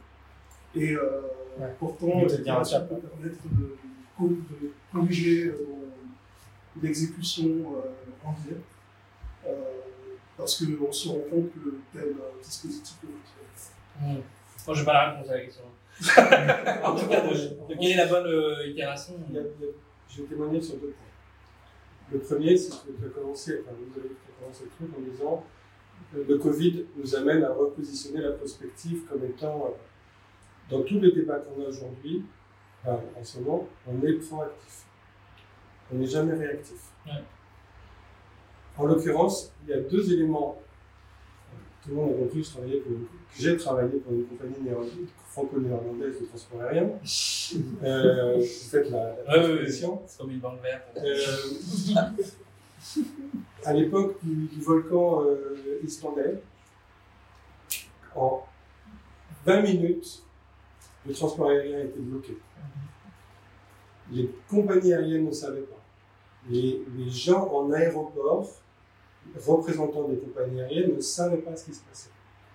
Et c'est les gens qui étaient sur, les clients qui étaient sur Twitter qui savaient et qui disaient, mais vous êtes même pas au courant. Et donc la réaction a consisté à équiper le front staff de tous les outils de communication. Et c'est pour ça que vous avez vu des iPads arriver dans tous les aéroports, machin, c'est que on a équipé le front staff des mêmes outils que les clients. Et donc la réaction, si on avait demandé à l'IT de dire on va dépenser 42 millions pour, pour donner un iPad à tout le monde, vas-y. En réaction à cette situation où les clients étaient mieux informés que les, les opérationnels, il y a eu une action collective. De la même façon, le Covid, et je réagis à, je vais réagir à la notion de, et le scénario de le monde est bloqué par une pandémie, en scénario planning, il était fait ce scénario. Ouais. Il était fait. Qu'est-ce qui s'est passé? Ben, Il a été fait, on a fait un joli truc, on a fait un joli bouquin, hop, le bouquin il a servi à caler des, des, des photos quelque part. Derrière, moi j'ai écrit à mon patron que, et rappelez-vous les projections en disant il y a ce scénario, ça va, être, ça va monter comme ça. Le pire scénario étant les sept vagues, et personne ne voulait les sept vagues. Moi, j'ai écrit à mon patron qui me disait non, non, c'est bon là, au mois de mars, c'est bon, à l'été, on est reparti. J'ai dit non, non, non, alors mec, on avait un peu pour 4 ans. Et dans 4 ans, ce sera plus comme avant. Ah, mais tu peux plus dire ça. Si je te le dis, ne me pose pas la question. Et moi, j'ai écrit ça. Mais ce qui s'est passé, et j'en reviens à ce qui s'est passé, c'est que le patron, il a dit OK. Il a fait en sorte de réduire son activité. Il a fait en- réaction, il a réduit son activité. En intuition de patron, il a dit je vais me débarrasser, je vais réduire mon activité sur tout ce qui n'est pas bon, et d'arrêter les A380, et d'arrêter les deux avions qui polluent, et de dire en revanche, je veux être prêt pour la reprise, et donc je suis prêt avec- sur la reprise avec un outil performant. D'où le choix de faire deux, deux- de, de faire d'optimiser sa flotte, réduction de la flotte sur deux, sur deux modèles d'avions hyper performants. Mais tout ça a été réactif. Mais il s'est quand même servi du livre blanc qui. Ah, il a- tout Non, non, non. Il a Il s'est servi de, servi de Stéphane qui me pose une question. bah, Oui, mais toi, tu connaissais ce livre blanc? oui, Oui, mais donc il y avait quand même cette acculturation qui a été resservie au moment nécessaire de la réaction. oui, Ou sauf non, ça n'a pas servi du tout. Non, non, sauf qu'il y avait, pour se faire plaisir, il y avait une culture du scénario prospectif. Moi, j'étais dans un département stratégique. Qu'est-ce qu'il a manqué du coup, pour faire le lien entre on savait et en fait on n'a pas fait point j'ai mal, et ben, je, me- je mets un airbag parce que j'ai plus 4 fois le mur. Ah ouais. C'est pour ça, c'est pour ça que, la- envisageais qui était de faire de vivre moment. Ouais. Les tests, je pense que c'est. c'est- Ça peut C'est c'est D'accord. primordial. On ne peut pas imaginer la faute vit pas la faute. Ouais, je crois. Ouais, Enfin, Il y a- le- le- ouais, ouais, c'est- ouais, ah oui. On va imaginer. Parce que tout a été écrit par la littérature. Ouais. Mais vivre sans électricité, c'est complètement. Pas sans électricité jour en jour. Finalement, quand tu mets en situation aussi de ton. Je pense que c'est fait. Il faut ressentir les choses. Je pense que ça. L'imagination, sinon, elle se biaise automatiquement sur je ne vais pas souffrir, je ne vais pas aller vers quelque chose qui tue mon métier, qui m'a tué. Donc, je resterai au distributeur, donc distribution, je resterai au banquier. Après, on parle des cas qu'on a vécu, mais il y a aussi des, euh, cas et des exemples. Si on parle par exemple des Bulliez et euh, du Total Dynasty, des Leroy Merlin, etc., ils pratiquent la, la prospective depuis plus de 20 ans et ils le font de manière ultra itérative. Ils font ça tous les 3 ans et, euh, et c'est une culture de boîte autour de ça. Et ça, c'est intéressant parce que du coup, il y a une progression, il y a un changement de, de stratégie autour de ça. Il y a aussi d'autres euh, d'autres sujets, par exemple Michelin, euh, ils ont ouvert un, laboratoire chez eux qui est une espèce de think tank dans lequel ils font euh, forecast backcast. Donc en gros, ils ont animé, ils ont réuni tous les acteurs de la mobilité, mais, mais pas que du coup en fait. Ils, regardent au niveau de, de la marine, ils regardent au niveau de la- l'aviation, et ils réunissent tous les acteurs autour de ça pour voir comment ça se transforme et comment ça change la donne dans les 50 prochaines années, et comment ça, ça, se transforme au- petite échelle.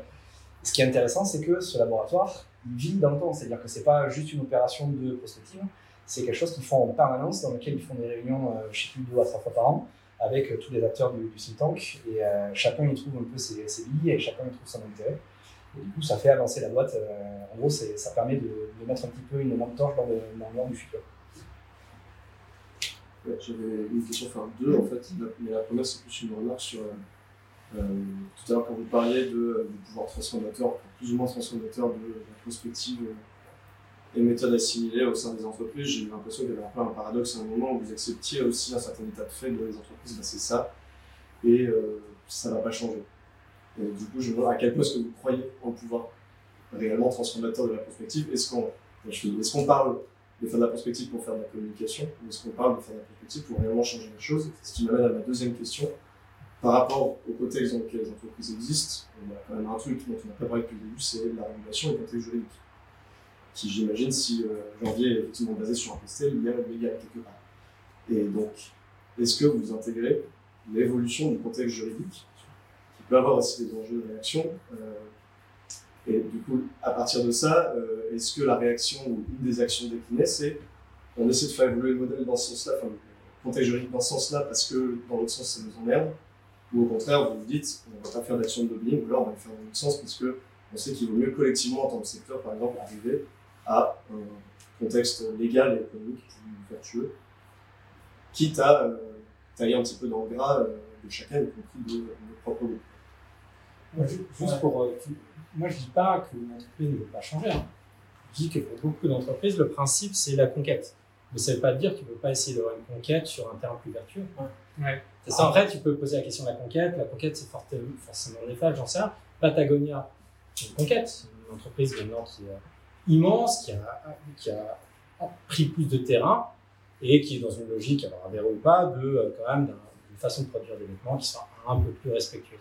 Je ne sais pas si c'est génial, mais elle est quand même dans une proportion, de, enfin dans une logique de quête. Ça ne veut pas dire que son objet de mission ne peut pas être différent et plus vertueux, elle ne peut pas changer autour de ça. Moi, je m'interrogeais juste sur le fait qu'on dise à une entreprise, tu vas t'auto-limiter. Je pense que c'est possible, mais c'est pas forcément évident. Après, ça ne veut pas dire que son objet en tant qu'entreprise est forcément négatif. Elle peut euh, conquérir la planète pour euh, faire les choses mieux. Tu vois ce que je veux dire J'ai un doute. Non, non, mais il y a, c'est il y a- c'est personnel, mais il y a la, il y a la notion de conquête l'entreprise et il y a la notion de qu'est-ce qu'elle C'est cette notion de conquête que faut disais, ce- est-ce que c'est accepté comme un état de fait Parce que C'est quelque chose qui peut changer, ça aussi. Oui, oui, je trouvais ça étonnant de se dire Non, mais on il y a- peut changer les entreprises, mais l'état de conquête, l'état d'esprit de conquête dans lequel elles sont actuellement, qui est défini par un héritage politique, économique, juridique, tout ce qu'on veut, Ouais. ça, ça changera pas. En fait, si, Ça pourrait, ça c'est un- peu de l'ambition de la prospective, potentiellement. Ça va aussi pense qu'il y a un, objectif quand même qui est supérieur à, à celui, de la, à- à celui de conquête et celui de la survie de. C'est pour ça que je posais la la question de la régulation. Et, et presque la seule question, d'une manière. Alors aujourd'hui, du coup, ça, ça nécessite de la croissance. On peut partir sur ce terrain. Mais, euh, mais euh, c'est là où ça devient intéressant, justement, en perspective. Parce que si on allonge un peu euh, nos horizons et bah, qu'on s'intéresse non pas à la survie de notre entreprise, mais à Pas la un an, de Mais c'est quelle survie tu mets face à face. Voilà. Et donc, et donc parfois, bah, limiter son activité, c'est un facteur de survie. Et c'est euh, ces éléments de langage qu'il faut mettre en avant si on veut, euh, bah, si on veut limiter telle ou telle activité. C'est pas que des éléments de langage, c'est des changements de paradigme. mais, euh, paradigme, mais par exemple, enfin, il y, a- il y a des exemples, enfin, typiquement, justement, si on parle de ressources, ressources euh, fossiles, si on veut euh, préserver son équipe de mineurs, euh, de- d'extracteurs dans le temps long, si on veut faire survivre notre activité le plus longtemps possible, en fait, le seul moyen, Enfin, il y a deux moyens. Trouver un autre, euh, filon ou de réduire son activité à un taux qui est soutenable au lieu des 25 ans en exigeant une, une exploitation euh, exponentielle. Voilà. Enfin, il y a ce genre de, de dynamique qu'on peut mettre en place. Ça, c'est plus un sujet systémique d'ailleurs, qui est un outil euh, qui est beaucoup utilisé en perspective. Euh, et je ne sais plus du tout où je voulais aller. Je veux juste rebondir sur la notion systémique. Euh, effectivement, tu as, cette notion de rupture qui va dépendre aussi de l'échelle et de, de la capacité à l'entreprise de changer de cap rapidement. Je prends le cas de Carrefour, euh, un 440 avec euh, un énorme écosystème tout autour. Tu ne la fais pas changer de cap en trois, semaines. Euh, forcément, euh, ça a des enjeux de transformation à très long terme et surtout d'écosystème à embarquer. Donc, une notion de transformation systémique, c'est quand même assez énorme. Donc, tu sais de, base en fait que tu vas pas les, les violenter, que tu vas pas leur dire demain on est en décroissance. Pour eux c'est pas pensable. Mais euh, pour autant ça les empêche pas euh, d'envisager et euh, là où l'État en fait et la notion de légal est intéressante. Je prends le cas typique de ce qu'on a commencé à travailler quand on a fait la, la vision en 2016. Il y avait déjà les prémices, en tout cas les discussions autour de la loi GEC et tout ce qui allait arriver derrière. Donc même si c'était pas encore acté, on savait qu'il y avait des choses qui allaient arriver, qu'au niveau Europe, il y, allait y avoir une très grosse pression sur ces sujets-là, donc forcément. Et en général, ça aide, non, même? À, à- à intégrer le fait qu'il va peut-être falloir se projeter. Ça euh, sensibilise, mais euh, il y, a, il y a les croyants et les non-croyants. Moi, sur le Ça légal, où est-ce que tu vas faire du lobbying, aussi. sur le légal, sur le légal en tout cas, moi j'ai un exemple plutôt dans la- dans l'immobilier, par exemple la loi ZAN, c'est évident. Au contraire, moi, ça m'a aidé à, à- à lancer une démarche de prospective parce que savais qu'ils n'allaient pas avoir le choix. Ça, Et donc, par il fallait bien trouver une autre manière de, de, de vivre. C'est une réglementation assez violente et qui pose d'ailleurs plein de problèmes parce qu'il y a le décret d'application n'est pas du tout assez précis et laisse place à plein d'interprétations. Mais le- l'exemple de la ZAN, il y a énormément de, bailleurs sociaux et de, de constructeurs, de promoteurs qui sont complètement pris au dépourvu. euh, Exactement. dans un moment de richesse qui a eu avec la RGPD en 2018. enfin, c'est un peu le genre de- Il peut y avoir des, des- c'est rare, mais des changements violents qui arrivent par la régulation. Euh, Ah, en fait, ils pas sont- suffisamment réussi à freiner. Donc, moi, je prends évidemment le, Ils sont- côté un peu. Ils sont jamais violents en fait, parce que si, euh, si tu regardes bien, quand tu fais l'adoption des lois et les transformations, ça vient toujours de quelque chose au départ qui a été travaillé, qui a été euh, sou- soumis à, à discussion. Après, tu as la, la volonté des boîtes de fermer les yeux ou pas. Ouais, ouais. C'est, Il il y a y a pas toujours aussi ce sujet-là. Je prends un exemple concret. Quand, euh, en 2007, euh, j'ai eu la chance de travailler avec EFAGE sur euh, le sujet phosphore, qui était un sujet de prospective à horizon 2040-2050. Et euh, le sujet n'est pas venu sur la table pour rien, c'est qu'en 2007, il y avait la préparation du Grenelle de l'environnement, euh, dans lequel euh, tous les domaines du BTP allaient se prendre un gros coup de sabre sur la manière dont ils travaillaient. Et du coup, ce qu'ils ont fait, c'est qu'ils ont imaginé des projets dans lesquels ils répondaient à des appels d'offres concrets et ils les projetaient 40 ans avant. Donc, ce qui est bien, c'est qu'ils avaient un cahier des charges euh, direct. Ils prenaient des, exemples d'évolution et ils essayaient de projeter la réponse avec les nouvelles contraintes, avec les nouveaux sujets à horizon 2040-2050. Ouais, ça va donner un cadre très précis. euh, Exactement. Donc, on n'était pas vraiment dans de la prospective à l'état pur parce qu'en fait, on avait déjà un contexte et un cadre qui était déjà défini, mais ça permettait euh, de, de- de se projeter très longtemps en avant et de nous mettre euh, de manière concrète à- sur la réponse des équipes. Et ce qui était super intéressant, c'est que ça a créé des départements, ça a créé des outils, ça a créé des, des sujets chez eux qui restent encore aujourd'hui et qui, euh, qui ont été développés pour ça. Dernière question, peut-être, ou remarque Juste une observation, du coup. La prospective, comme vous l'utilisez tous les trois, mais- euh, c'est pas de la prospective. Enfin, vous utilisez la prospective pour incarner des résultats. On est bien d'accord que vous faites un design process. Ouais, c'est là où je voulais en venir. Alors, Merci. il y a, il y a- il y a, je pense, un biais cognitif, c'est on est tous. Ouais, oui, et, en euh, fait, C'est Peut-être pas, je parlais ça. tout à l'heure de Il y a la ça en vous transformation. ne faites pas de la prospective, vous avez Non. des intentions de création, d'innovation, Ouais. de design stratégique en fait. Alors. tout à l'heure. on fait de la prospective, mais on utilise. Eh, Vous utilisez Oui, exactement, la forme de la prospective. Et je pense qu'il y aura d'autres débats qui vont être ouverts avec par exemple. C'est un truc, puis c'est hérité du commissariat au plan et tout. les- Ouais, c'est Ouais, ça, c'est tous les journaux et tout. En plus, c'est un truc de famille chez depuis, euh, depuis trois générations. Si Nathalie Boutilek était là, elle serait morte de détremblement depuis longtemps. Alors, Mais moi, je c'est vrai, préfère ça. Non, mais voilà, moi, c'est Non, moi, je me sers Mon petit point, c'était le pouvoir transformant de la prospective, c'est oui, si elle n'est pas toute seule. Quoi. Voilà. En fait, c'est ça que je voulais dire. Aujourd'hui, elle a ce euh, parce que. Et d'ailleurs, surtout, on ne vient pas recréer nous-mêmes des histoires Ouais. Et on s'appuie sur ce qu'ils savaient faire. Donc, très C'est important. potentiellement plus c'est pour ça qu'on travaille avec des économes, on travaille avec ouais. sociaux, on travaille avec des gens en fait, qui, qui créent le cadre et euh, en fait on outille un peu ça de manière à pouvoir le mener au niveau des entreprises. Mais euh, voilà, on est tous super suiveurs du travail de, de Nova, de Max Moulin et euh, d'autres acteurs, des puristes en fait, on va dire, De la fiction. La- Et c'est pour ça qu'on a dès le début aussi fait la séparation entre le design fiction et le, le- la perspective stratégique. Euh, et et c'est vrai que c'est un point important pour que ça fonctionne. Il faut se baser sur des, des travaux qui ont été euh, faits rigoureusement euh, dans une projection de signaux faibles. Il faut avoir, avoir- il faut avoir été formé à le faire quelque part et savoir le faire. Euh, Alors justement, ça peut être un des sujets pour répondre à ta question, c'est euh, la prospective, elle ne sert pas non plus à orienter que les entreprises. C'est-à-dire que ça, ça va servir à orienter le débat au niveau du, du scolaire, au niveau du, de l'académique, ça va servir à- au, niveau, au niveau étatique, et euh, en fait le changement il va venir de partout. C'est c'est ça en fait qui fait une transformation globale. Puis aussi, enfin, le, fait d'utiliser le design pour traduire des- des- de la connaissance produite en prospective, c'est quand même aussi un besoin parce que c'est super froid la prospective. Enfin, c'est aussi. euh, Enfin, pour les rapports C'est les Ça, ça dépend, les- quatre- scénarios de l'ADEME, les neuf volets, etc., c'est intéressant. hein. Mais c'est pareil, c'est du rapport pour quel immeuble. Donc il y a quand même souvent, un, un enjeu de traduction, euh, là, par la méthode que vous montrez, qui est assez. Même si ça ne s'appelle pas forcément une prospective, à la limite, c'est pas grave, mais je pense qu'il y a quand même ce- un besoin assez énorme euh, à ce de voir que c'est un. J'ai une conviction depuis que je suis sorti de l'école, c'est que le design, ça sert aussi à vulgariser, à simplifier, à illustrer les imaginaires. Donc, du coup, euh, cet outil-là, il est tout donné en fait pour accompagner la perspective, pour aller s'intégrer dans l'entreprise. Parce que justement, tu prémâches, tu aides aussi à, à, à digérer les choses. Forcément, c'est pas neutre. C'est pour ça que je parlais de subjectivité et pas d'objectivité. C'est qu'à partir du moment où tu commences à transformer de la matière première pour la rendre digérable, ben, forcément tu l'atteins. Et, euh, la manière dont tu vas le travailler fait que euh, il va y avoir un résultat différent. Conviction partagée. Oui, oui, non, mais, je pas, nous on dit qu'on fait du design prospectif, mais ça ne veut pas dire qu'on fait de la prospective.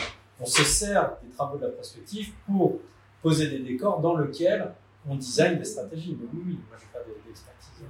J'ai la curiosité pour la prospective, mais je suis pas praticien. Sous-titre. Il est 20h30. Ce que je propose, c'est qu'on arrête là. Pour ceux qui euh, le veulent, en tout cas, euh, on va sortir un petit apéro pour continuer à discuter pour ceux qui peuvent rester. Merci beaucoup euh, à tous et à toutes. Donc euh, voilà, c'était la première séance euh, du MBF. On a enregistré la session, donc on va pouvoir aussi faire un, petit digest et commencer à regarder dans tout ce qu'on s'est dit, quels sont les, premiers éléments qui nous permettent de définir ce que ce que c'est qu'un minimum viable futur. Je retiens quand même mon histoire d'exercice incendie. Euh, bien. euh, Bah, du moment qu'on se met en mouvement et qu'on fait des trucs. Et il fera chaud et il va falloir faire des trucs. Euh, donc rendez-vous certainement dans deux mois. Euh, on a tous vos mails, donc on se permettra de vous renvoyer certainement l'invitation pour la prochaine session. Vous êtes les bienvenus. Ramener du monde et, euh, et voilà, et on va poursuivre cette aventure euh, de- tout au long de, de l'année. Merci beaucoup. Merci.